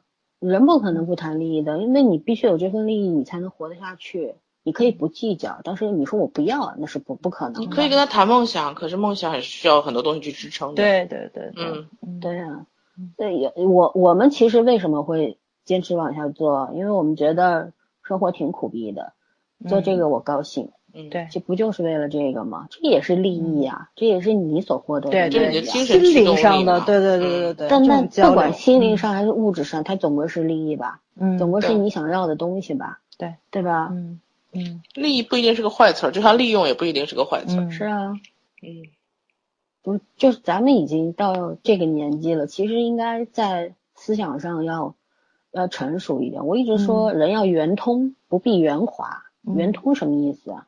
对吧？然后圆滑就不太好了，对吧？嗯但是对对对对你可以去悟一悟圆通这到底是什么意思。嗯，就是不能拒绝成长，不能只长肉。确实确实 不能只长还有皱纹呢。对。对，我我我我我想想是谁呀、说的我这句话？反正就是我忘了，应该不是朋友，是长辈说的。说反正我经常是，就是实在是看不过眼儿了，就一句话能把人搭贴墙上，跟照片一样揭都揭不下来。我想我有这么厉害吗？其实我真觉得我说话比老孙好多了，老孙可比我老。孙那是跟你这么说话好吗？他不会跟别人这么说话的。说实话，我今天还说森森，我说像像他和我好朋友就是一种人，说不跟你讲这种话，两种情况，一种呢跟跟你不熟，讲不到那个份儿上；一种呢根本不入眼，我就不跟你讲。嗯，我哪那么多情怀去治愈这世上所有的人？我又我又不是菩萨。对啊，讲难听话是因为你在我眼里面治疗要钱的，你知道吗？对 老讲难听话老三最近出了很多义诊。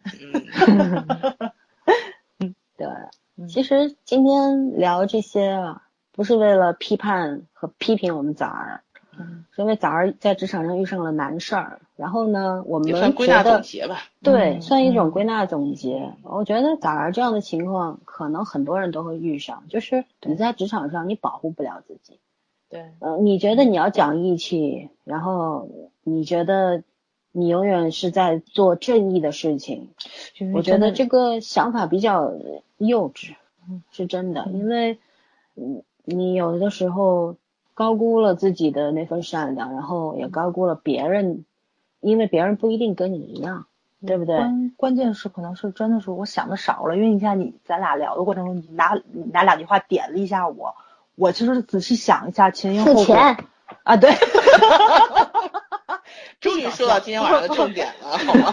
快给你快给你自酱牛肉啊，然后就就仔细想我去，一下，我的至理名言就之一 就是个酱牛肉，还有酱猪蹄儿，能让能让枣儿感动，你就不能出个机票让老三去天津吃啊？可以呀，我说他不不来嘛，嗯。嗯好，你继续说，嗯，然后其实我能想明白前因后果，或者说自己是被谁使了绊子，对吧？就是、嗯就是他他吞的那半句话是什么话，我都能想明白了。但是事后想明白了也没用，当时有用啊下次下次下次对，你不能仅限于想明白，你你得把这个想明白用到以后的你得生活把这事做出来，你不能每一次都是事后想，哎呦我又错了。可可是真的是这这是不要急于检讨哎，知道吗嗯？没错，有什么错不错的呀？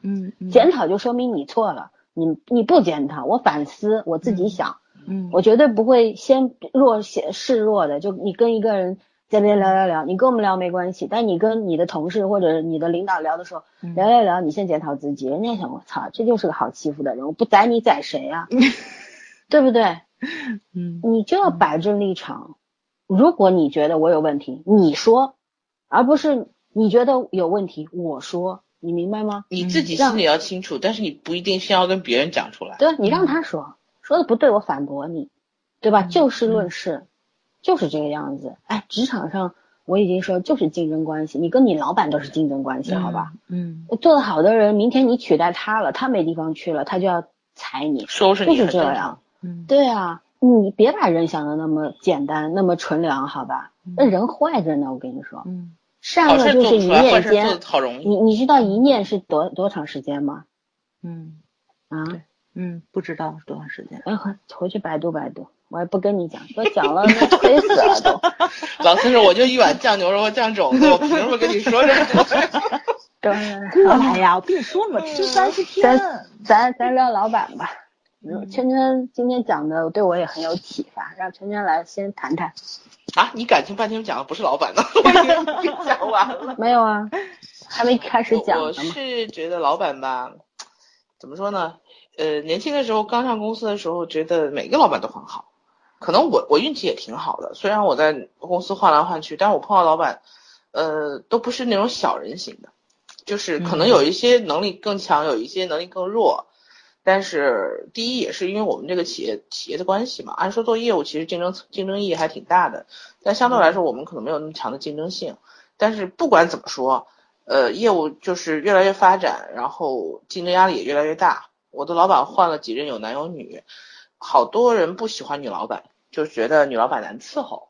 呃，我倒没有这个概念，因为我们家女孩子多，我从小就是在女孩子堆里打混长大的，基本上不能说各种类型都有吧，但是女孩子那点儿破事儿我这都知道，所以无非就是女生心眼儿就是有时候会赚的比较多而已，对。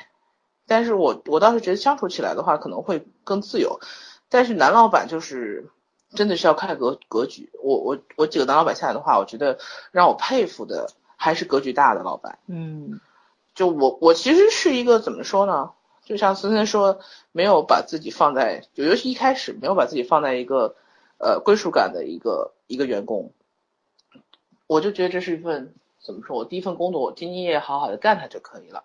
我没有把自己当成其中一个一员的最大的一个表现，就是我从来没有觉得我自己能到什么位置，我也从来没有去想过，就每天上班下班这些事儿。所以呢，呃，一开始的老板就是一个跟我性格很像的一个人啊，虽然也他，但人家是有竞争欲的啊，但是我觉得他其实就是天生就只是一个适合做事儿而不太会做人的一个人，所以后来他升上去也升得很晚，相对来说跟他同批的那些人都已经升上去过了，他才上去。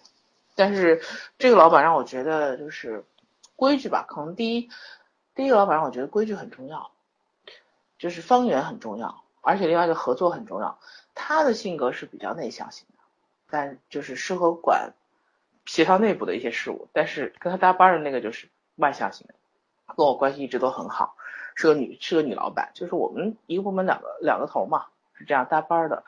所以我当时就觉得，嗯，这两个人性格完全不同，但是互补的。其实职场上这种互补很重要，而且我那个女老板很有意思，她跟历任男男上司关系都很好。就是她性格里面那些那那些那个成分可能比较适合男上司，但她和女上司就就永远都处不来。我也是很奇怪，你知道吗？其实我也觉得没有什么处不来，但是她就觉得很难过，她觉得很不舒服。我就觉得还好，这这真的是天性。但是我后来的那几个男老板就是格局都蛮好的，而且都是抓大放小型的老板。我是喜欢这样的老板，就是思路很清晰，一个是气场很足。我说我很喜欢一个狮子座，一个摩羯座。然后我说这种这个人呢，如果是作为异性来说呢，我可能会觉得他有很多问题，但是我作为老板来讲，真的很合格，而且是格局很都是格局很大的，所以我我很喜欢这两个老板，性格也是完全不一样，但是就是说，呃，真的是要抓重点，就他们让我觉得重点就是说你要会看到一件事情的整个根本，然后另外你还要作为一个中层来讲，你还要学会就是怎么说呢，呃。中层最重要的功能其实是沟通，因为它上面毕竟还有老板嘛，承上启下。对他怎么沟通，然后他怎么能够使，因为你想，我们也是很多很多业务部门，就是每一个部门是一个团队，然后他管其中一个部分，还有很多老板，对对他上面一级来讲，他也是去抢资源的人之一，就跟我在他的团队的位置是一样的，他也是争资源的人之一，你怎么能让他上面一层再多看你两眼？就凭什么让他把好处给你？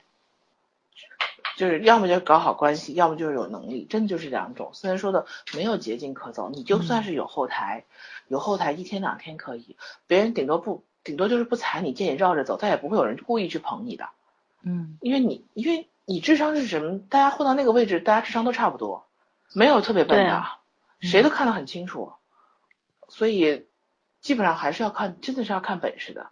所以我们那两个老板就特别有本，让我觉得特别很好笑的事情是什么？一个老板是特别得我们当时只只管大老板的青睐，就是什么事儿，他俩其实就错了半级，但他什么事儿都带着我们这个老板，就所以他很得宠，说白了就是。是一个很得宠的一个人，然后就是很有有很多优势，这样不管是申请项目还是资金，他都会很相对容易一点。另外一个老板就是跟这个老板跟他的上跟直属的上级完全不对脾气，没关系，他跟上上一级关系很好，也就是说他可以绕开他，他去绕开他争争资源，你懂吗？就是我总能曲线救国吧，嗯反正你这一级过了，上面一级也要过，那我从上面一级直接过不就可以了吗？所以，我说其实，哎呀，真的大公司有时候看着挺可笑的，就是如果你不要把自己也挤到这个阳关道里面去，就是说非要站队，当然你如果你要真的走官场线，像你是一定要站队的，而且站队就有一个可能性，被误伤。你如果不站队，你也会被误伤，你站队更可能更可能中枪。嗯这真的有点有点百分之五十对五五十嘛，这没有百分之一百的。我还跟你说，我一个同事就是太能干那个同事，他哪边都不是，他哪边的人都不是，还是被人挤兑了，因为两方都觉得他是对方的人，这个是他最亏的，所以他他生生的承受了好几年的欺负，也没法解释。对，往往有一些人他不站队的会嗯更吃亏，是是。对啊，所以其实你想想，有什么公平不公平，能干不能干呢？能干的人也未必会出头，不能干的人嗯站队站队了，也能往安安生生的坐上去。嗯，然后有些人就是不怎么干活，他你你比方说你用十个小时都干活了，有的人只用五个小时干活，还有五个小时干别的去了，但是你就混得没他好。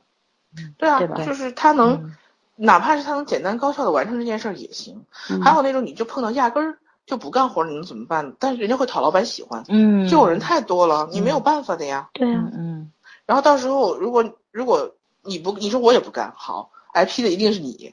对啊，对，因为嗯。你进入这个团队之后，老板眼睛雪亮，都看明白了，什么人是什么什么样子的，嗯。什么人有什么应该干点什么，他都很心里边儿非常清楚。所以如果再有机会的话，立规矩一定要从开始就立，不要你指望半中央你能立成规矩。开始没有这个规矩的人，半中央绝对不会，老板不会给你个机会让你再立规矩了。对啊，嗯，如果给你们选啊，两种老板，一种呢人特别好，能力中等，还有一种呢人品不咋地，但是能力很优秀，你选哪个？我要再加一个附附加条件就会更复杂。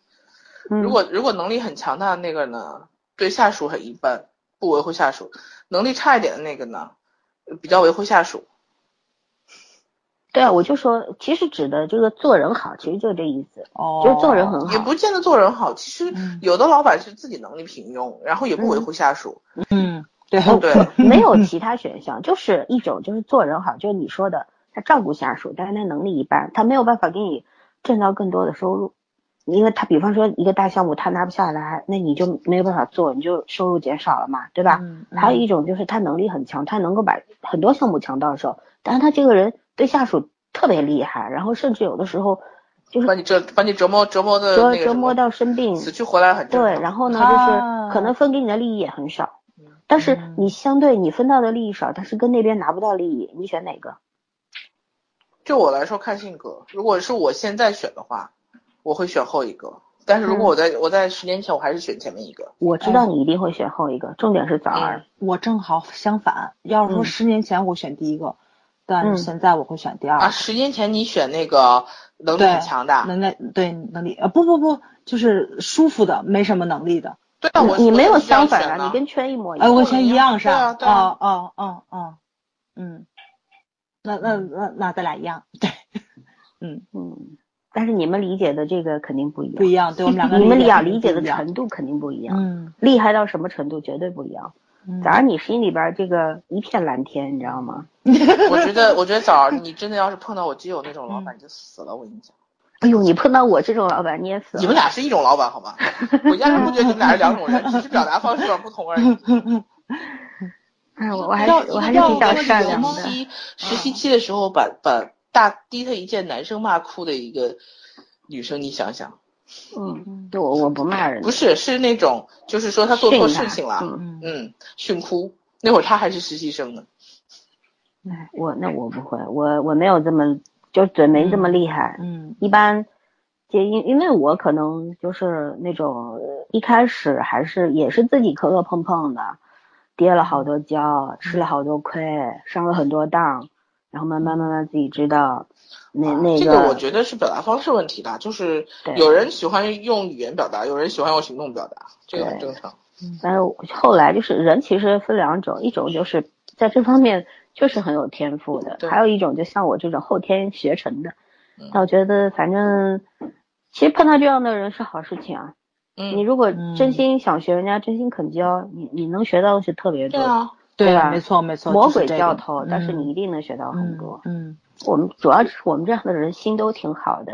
嗯，主还要是愿意跟你讲真话，就还愿意提携你。说实话，主要真的是经历过了，就是我我我就说我们就像我们老板似的，我刚开始在在职的时候也会误会他，会觉得他这人真不咋地，但是但是，呃，在职场待久了的时候，你会看到他背后的那个东西，其实是真正的是在是在为你好，对，嗯当然，我跟你说，嗯你这个人是运气好，一辈子遇到无数好人和贵人，你知道吗？嗯，对对对，你要你要是运嗯气差点儿的话，你现在你现在估计精神病院去了，真的。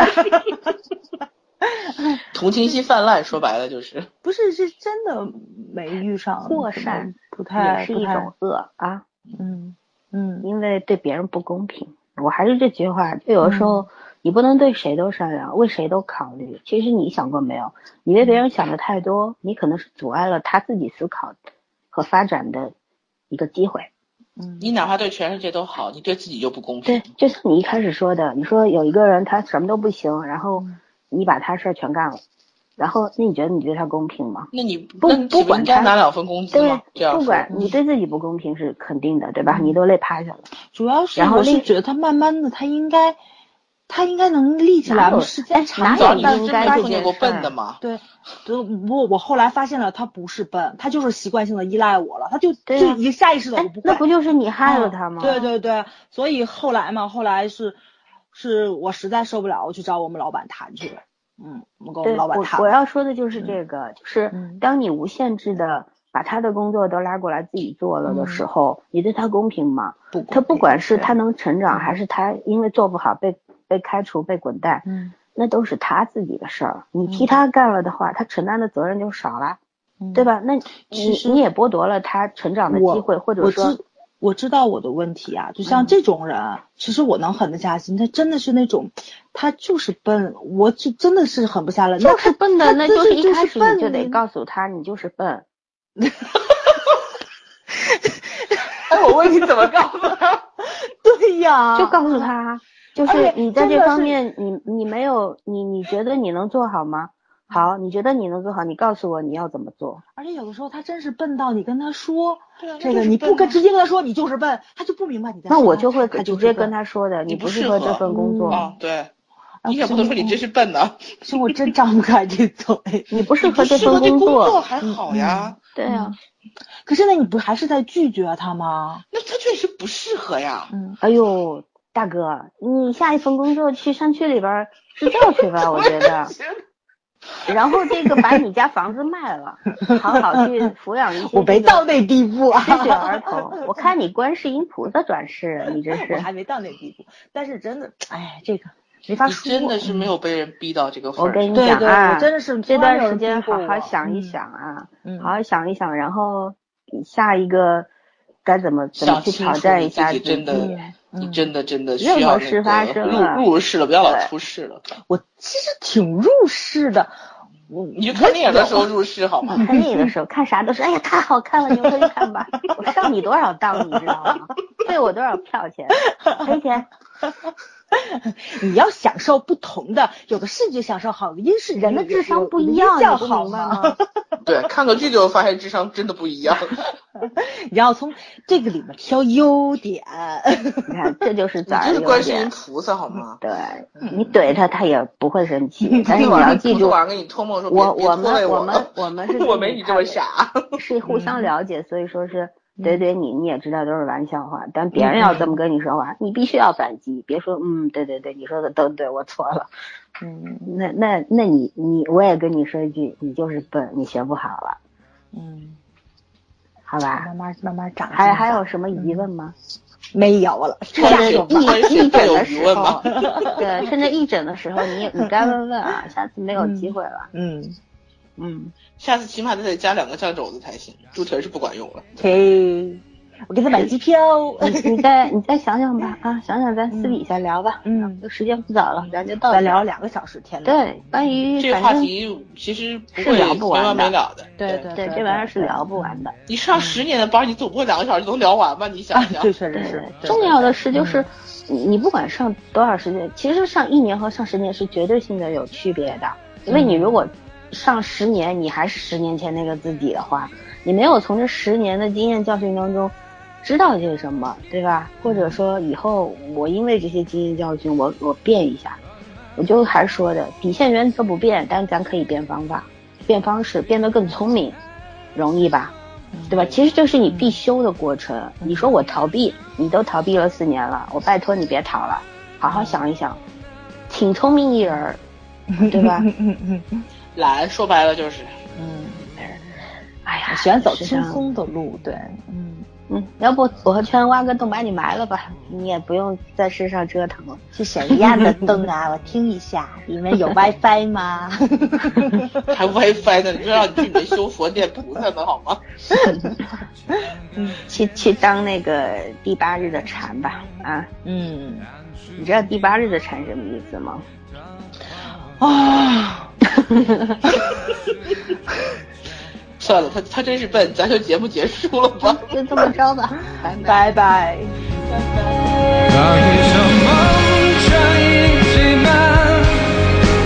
是你家。